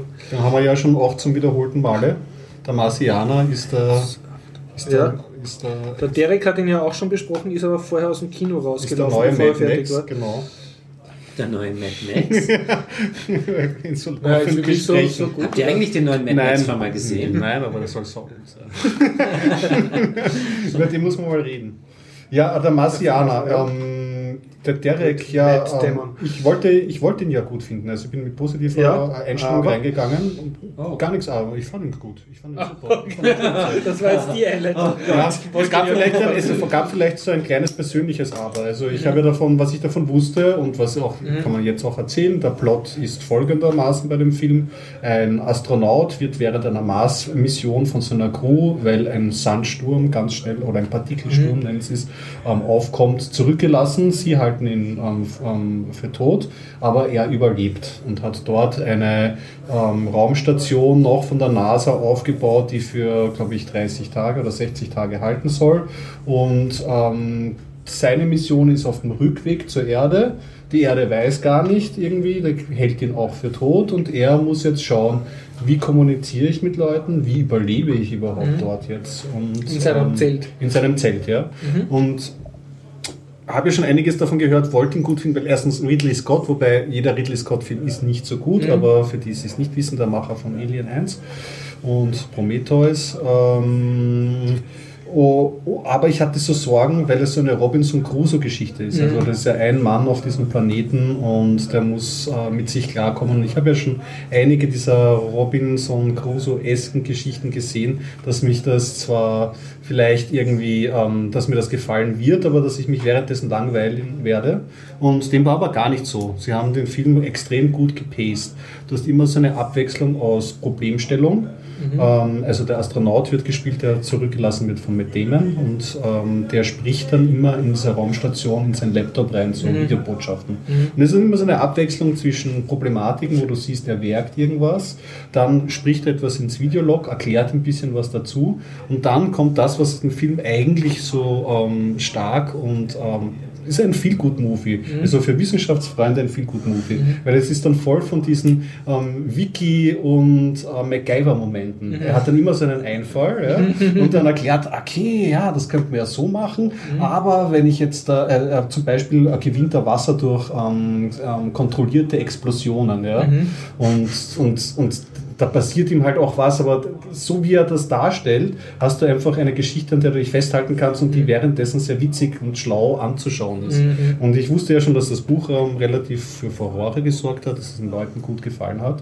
und hatte ein bisschen Sorge, wie sie das beim Film rüberbringen, aber im Grunde ist es eine sehr positive Geschichte, weil sie ähm, stellen das einfach so dar, dass du durch Wissen, Lernen mhm. und, und ein bisschen Hausverstand es schaffst, dein eigenes Überleben zu sichern auf diesen fremden, fernen Planeten. Noch dazu, ja, ja, und noch dazu stellt sich natürlich die NASA sehr positiv vor. Es sind natürlich ein Haufen aller sympathischer Nerds, mhm. die sehr viele, ähm, weiß ich nicht, Herr der Ringe-Referenzen mhm. bringen mhm. währenddessen und die aber am selben Thema sehr ernsthaft arbeiten. Es darf auch nicht nur die NASA mitspielen, es ist dann auch sogar so weit gespannt, dass die die chinesische Luft, ähm, mhm. chinesische MAF, NASA irgendwie dann auch mithilft mhm. bei dieser ganzen Mission. Und es ist halt so eine, so die Mensch, oder nicht die Menschheit, aber zumindest diese größere Gruppe von Menschen hilft mit, um jemanden mhm. zurückzuholen. Und das Ganze funktioniert eigentlich nur, weil man ähm, sich Gedanken darüber macht und weil man sich halt mit Wissenschaft und halt mhm. gerade in diesen Astrogeschichten auseinandergesetzt hat.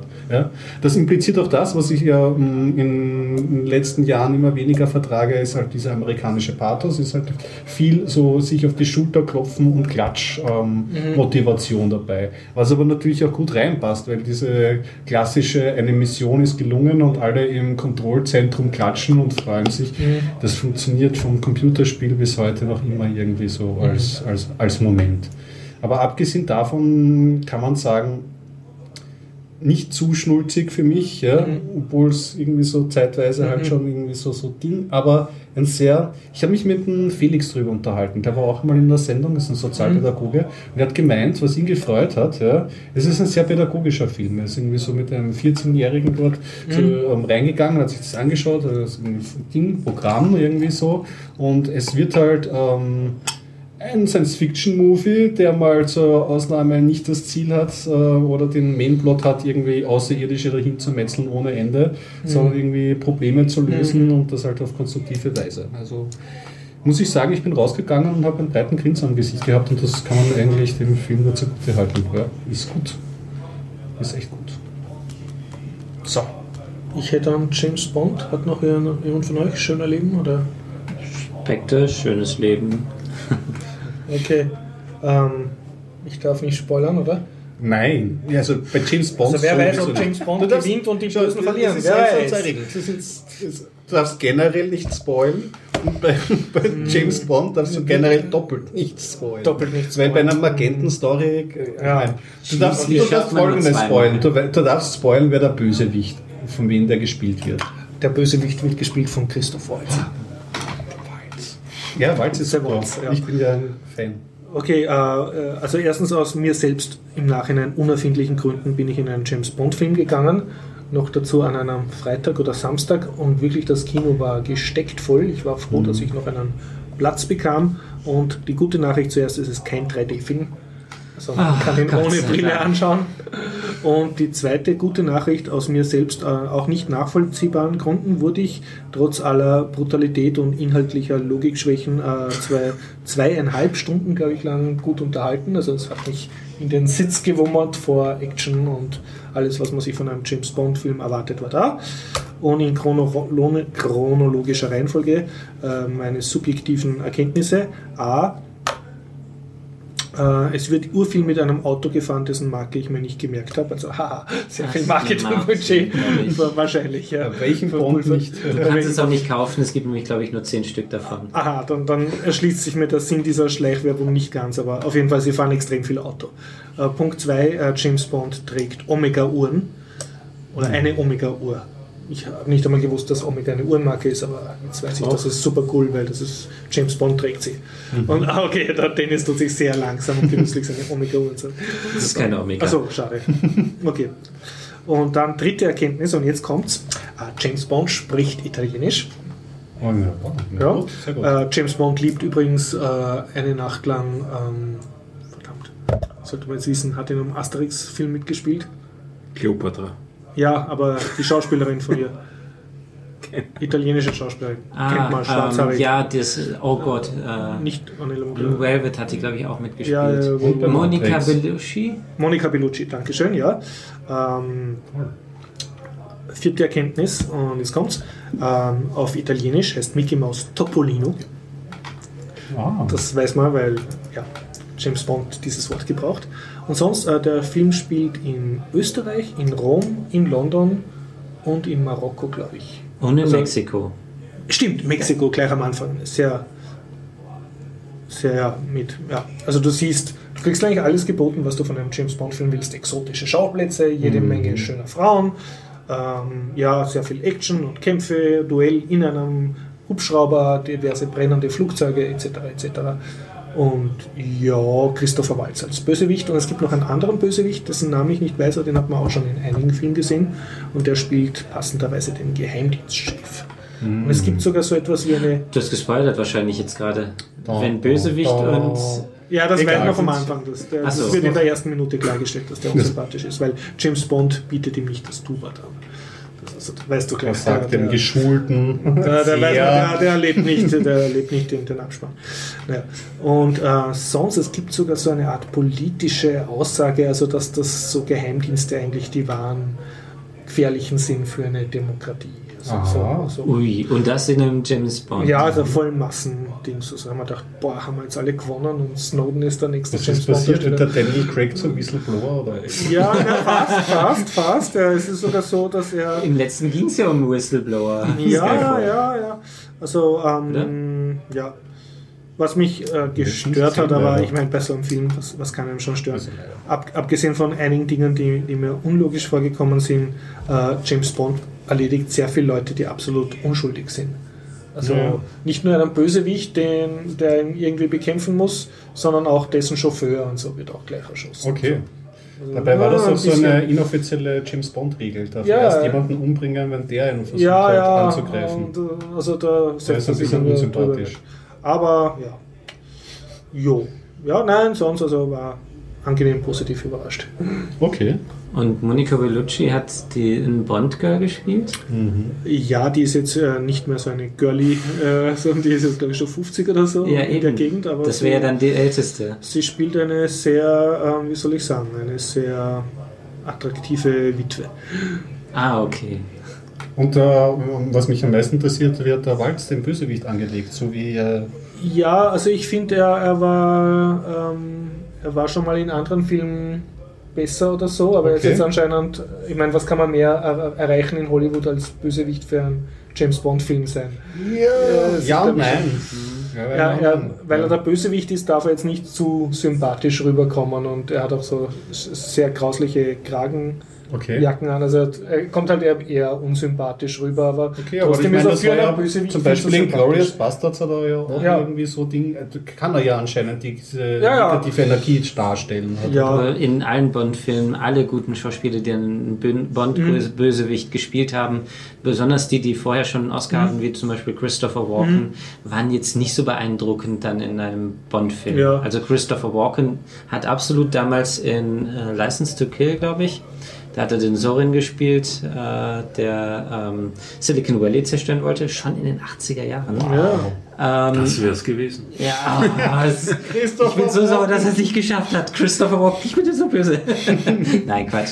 Ähm, aber das war auch noch nicht so beeindruckend und ich äh, denke mir auch, dass Christoph Waltz da nicht mithalten kann mit seinen früheren Rollen. Ja, wie soll ich sagen, ähm, obwohl er versucht, unsympathisch zu sein, war der, ist der Christopher Waltz irgendwie wesentlich interessanter rübergekommen als der doch sehr holzschnittartige James Bond. Na gut, aber das ist ja das letzte schon Positives hoffen, dass es zumindest ein passabler, exzentrischer Bösewicht ist. ja, also es, ist- ich nehme an, er hat andere Filme, wo er besser wirkt, aber ich gönne ihm das Geld, was er damit verdient hat. Und ich meine, selbst in einem schlechten Film macht er gute Figur. Was, Also, äh, wenn ich das richtig verstehe, ein Bösewicht zum Schmusen. Ja, zum Schmusen nicht, aber es ist halt. Du wartest eigentlich, was er als nächstes macht, nicht was der James Bond als nächstes macht. Ah, das heißt also, Obwohl es das irgendwie ist- vorgezeichnet ist. Was, Das heißt, wie die das Dialoge sind eher in der Hinsicht, dass Christopher Waltz was vorlegt und ähm, äh. Craig reagieren muss? du, die okay. sind alle doch mehr oder weniger Gefangene ihres Drehbuchs und müssen halt tun, was ihnen Ach so, vorgeschrieben was wird. ja. Mendes da hat. Aber- okay.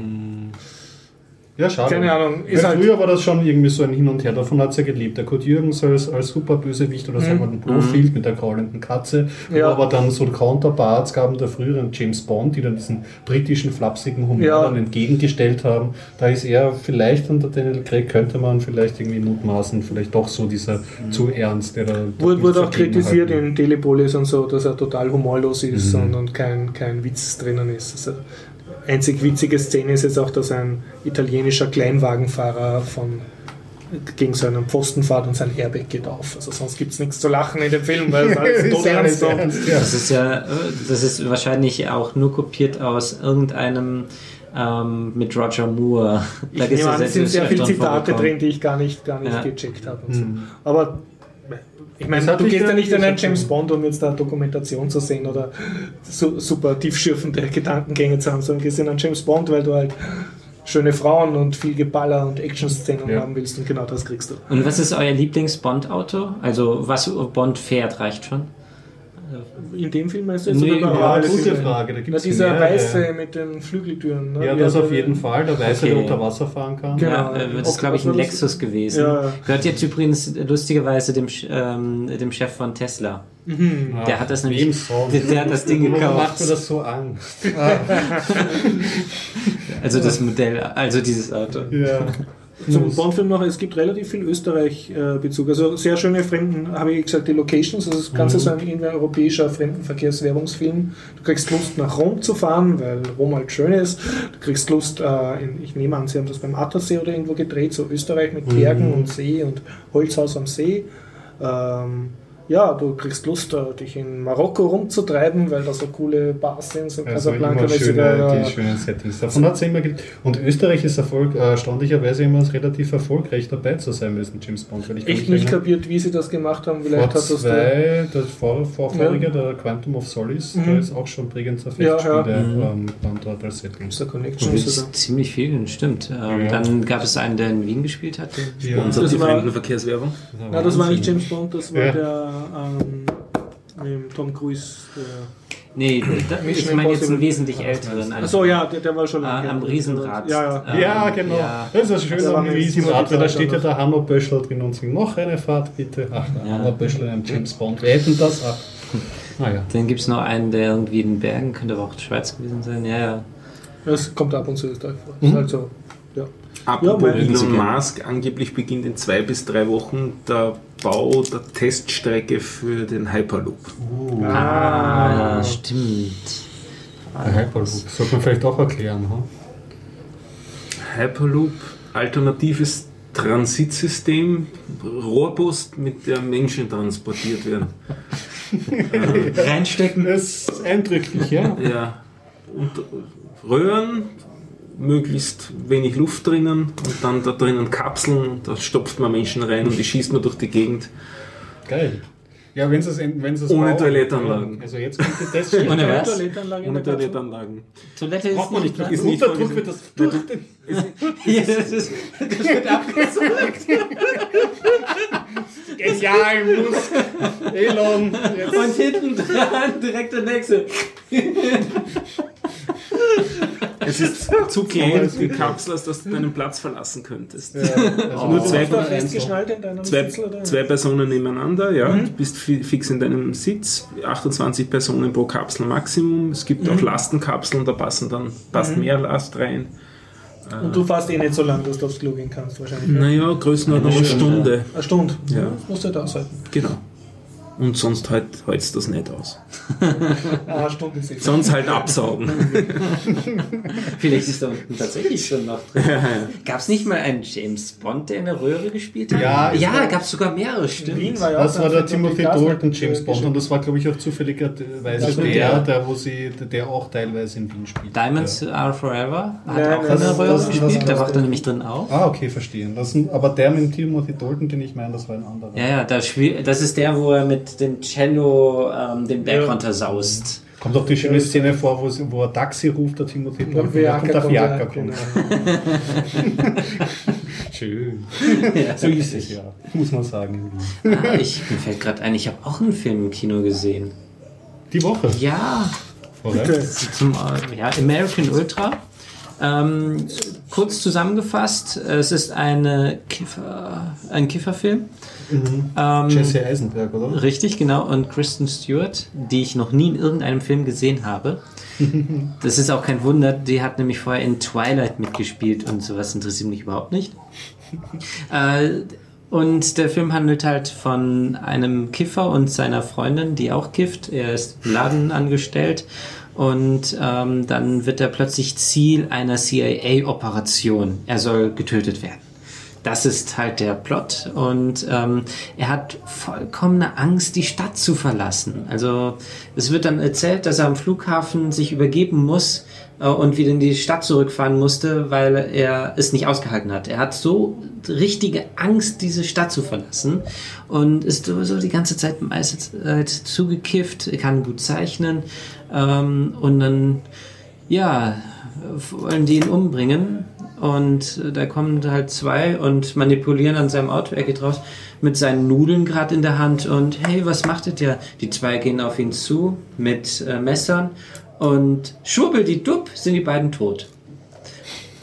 Er hat sie umgebracht, mal eben schnell. Hm, wie geht denn das? Wieso konnte ich das jetzt plötzlich so schnell, die beiden mal eben töten? Äh, ja, äh, wie, ich kann ja, glaube ich, schon sagen, dass äh, sich herausstellt, dass er ähm, an einem Programm teilgenommen hat, wo er äh, diese ganzen Fähigkeiten gelernt hat. Nur er hat alles davon vergessen, weil sein Gehirn manipuliert worden Also, ist. Schliefermäßig. Und Der ist in Wirklichkeit die Ur-Superwaffe. er ist eine Superwaffe sozusagen, genau. Und äh, ja, zu den Action-Szenen. Die bewegen sich am oberen Ende tatsächlich ähm, Kategorie Kingsman. Es gibt eine wirklich sehr gute Szene, die mit Kingsman durchaus mithalten kann. Aber die meisten halten sich eher Niveau Bud Spencer. Okay. Aber wirklich dann wirklich ganz schlechte. Was gut sein kann, wenn die Soundeffekte dazu kommen würden, aber ja. Also die Action-Szenen sind tatsächlich ähm, die meisten im Aber ist einfach Trailer so, schon dass lächerlich abgeschlossen. sein soll? Oder Nee, sie sind einfach nur schlecht? schlecht gemacht. Also die besten Action-Szenen sind nur im Trailer zu sehen, bis auf die einen, die wirklich bei Kingsman durchaus mithalten könnte. Alle anderen Action-Szenen sind eher, naja, irgendwie gehabt. Choreografie, irgendwie fehlte da was, ja. Also irgendwie enttäuschend. Der Film, Story, ja gut. Äh, Meine Freundin hat sich wirklich unterhalten gefühlt. Also meine Freundin war anschließend richtig glücklich. Oh, das war mal ein guter Actionfilm. Ähm, ich fand den, ja, ich wurde unterhalten, mir aber auch leider nicht. Okay. Und sonst insgesamt eher lustig oder mehr? Ja, es gibt einige Stellen, wo man lachen kann. Ähm, es, ja. Kommt wenigstens Kiffen gut rüber oder ist das eher so ein Nachteil für ihn? Nein, das Kiffen tut dem Film nicht schlecht. Mhm. Es ist auch nicht so ein peinlicher Film wie ein österreichischer Film. Ah, okay. Gibt es mehrere, oder? Ja, also die österreichischen Filme, boah, die haben doch immer etwas mit Mord und Totschlag und Kiffen zu tun. Ja, Muttertag, immer näher, mehr. wie sie eine Sektflasche äh, Flasche pinkeln und der andere daraus trinkt und äh, denkt, da sei noch Sekt eigentlich drin. Ach, und, das, ja. ja, ja. Oder ähm, drei Eier im Glas. Den habe ich noch gar nicht gesehen. Ich auch noch nicht, du musst nur anschauen. Aber immer näher mehr ist ja. Ja, wobei der Kiffen ist ja nicht, ist nicht wirklich. Na gut, da kommt Kiffen nicht vor, aber wirklich die Abgründe alles Menschlichen. Ja, das gehört immer dazu. Das gehört ja, dazu. Ist so, Ja. ja. Das, ist, ja, das kriegt man anscheinend nicht weg. Ja. Du hast aber recht, diese Tönung zieht sich durch, durch Ja, die oder österreichischen diese Filme, ganzen Komödien. äh, Filme von diesem berühmten Schriftsteller, diese Krimi. Ulfer Haas. Ja, genau. Da, Die Ja. Hassfilme sind ja auch ja, also Auch eine das Buch dunkle ja auch Tönung, Ja. ja. irgendwie die Abgründe. American Ultra. Ja, Dir gefallen und ja eher lustiger Actionfilm mit schwachen Action-Szenen. ja, ich würde jetzt nicht deswegen ins Kino gehen. Er kommt, glaube ich, auch inzwischen nicht mehr im Kino. Ah, Ähm, spielt aber was ich eher empfehlen kann, habe ich aber letztens schon gesagt. Er ist wieder da und der Film geht so ab durch die Decke. Es ist unglaublich. Das hast du ja schon damals Ja, rezensiert. Ja. also der, der ist jetzt hat sich hochgearbeitet. Ja, ja, ich habe Plätze. mehreren anderen Quellen jetzt auch gehört, Mhm. dass der wirklich sehr gut sein soll. Gut. Der ist eher. Meine Herren, wir haben die Zwei-Stunden-Marke geknackt. Da, da, da. Ah, woher kommt das? Da habe ich nämlich auch den Film letztens gesehen. Ich weiß nicht, ist das ein spezieller Film? Das ist auch eine allgemeine Unglückheits Also- Unglücksfanfare. Äh, ich habe den jetzt in einem Film gehört, die Melodie, und zwar in Frankenstein Junior von Ah. Mel Brooks. Was ein absoluter Klassiker ist, den ich auch, äh, einer der wenigen Filme, die ich auch fast lieber auf Deutsch sehe als auf Englisch. Okay, ich habe ihn auf Deutsch gesehen und habe mir nur gedacht, den hätte ich aber eigentlich auf Englisch sehen müssen. Ja, ja, aber ich sag, weil ich es halt so früh gesehen habe, deswegen. Ja.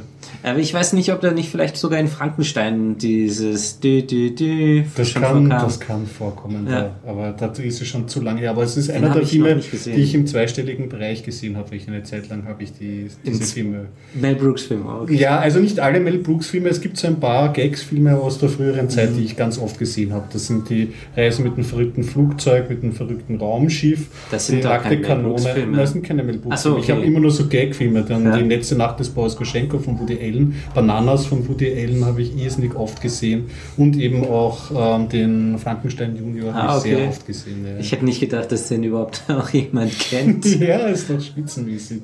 ja. Frau Blücher. ja, genau. Ich habe den Namen solche- vergessen, sonst hätte ich das schon nachgemacht. Traumhaft, ja. Ja, kann man vielleicht einen Tipp angeben für Liebhaber alten Klamauks? Äh? Gene Hackman viel, spielt übrigens auch mit in dem Film und zwar den Blinden, äh, der dann im äh, das äh, Frankenstein das Essen anbietet und äh, sozusagen alles zunichte macht, so dass er nichts zu essen bekommt oder zu trinken. Freut sich, oh, jetzt bekomme ich gerade was zu trinken und zack ist die War Tasse. der Gene Hackman nicht der Hauptrolle? Gene Hackman ist der Dallas-Typ, oder? Meinst du jetzt den? Äh, Gene Hackman ist der in aus wie bitte? Lady in Red? No. Das weiß ich nicht. Äh, Gene Hackman hat die Hauptrolle in, in ähm, äh, ah, wie heißt er nicht? Be Cool ist der zweite. Äh, Ich verwechsel Schnapp ihn Shorty. gerade. und in ähm, ähm, sein letzter heißt. Okay. Die beiden Filmlexika werden Ach, gerade abgedatet. Ja, aber das eine Filmlexikon schwächelt gerade. Verwechselt gerade Schauspielernamen. Aber ja, den Mel Brooks-Film, den alten ähm, Frankenstein Junior. Wer mal drüber stolpert und freie Zeit hat, ja. Meine Herren, zwei, drei Minuten und ich glaube ein Delta von drei Minuten. Zwei, sechs Minuten. Das muss für heute gut sein.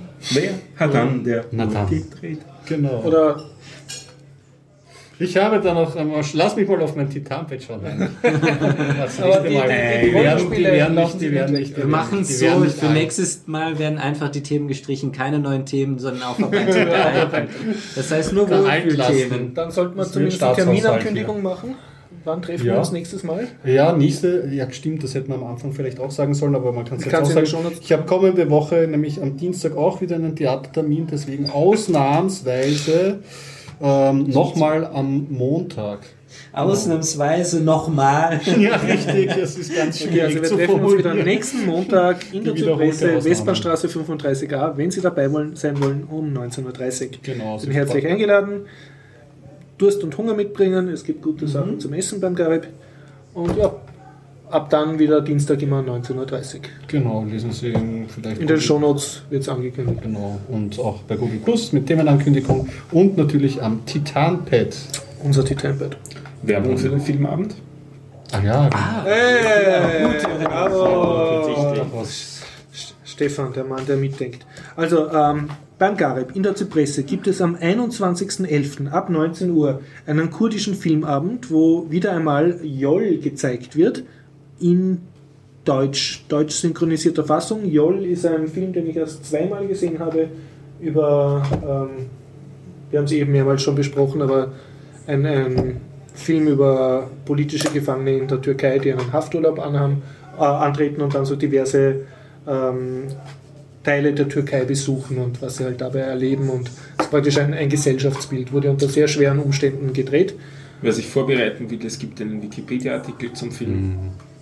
Und der Film ist sehr, ist keine leichte Kost, aber er sehr eindrucksvoll. Und vor allem das Coole ist, dass der Garib dann selber drüber erzählt. Und halt seine, seine Ansichten dazu. Und, und also sehr viel Hintergrundinformationen liefert. Üblicherweise gibt es dabei ein großes äh, Essen. Genau, weil zur vielleicht nicht leichten Kost gibt es köstliche Kost direkt von Genau. Garib. Hast du jetzt eigentlich den Joel schon mal gesehen bei Nein. ihm? Noch nie. Aber du warst einmal beim kurdischen Essen bei ihm, aber da war kein Film, ne? Doch, da war ein Film, aber Das war war ein eine anderer. Dokumentation. Ah, ja, ja, ja, ja.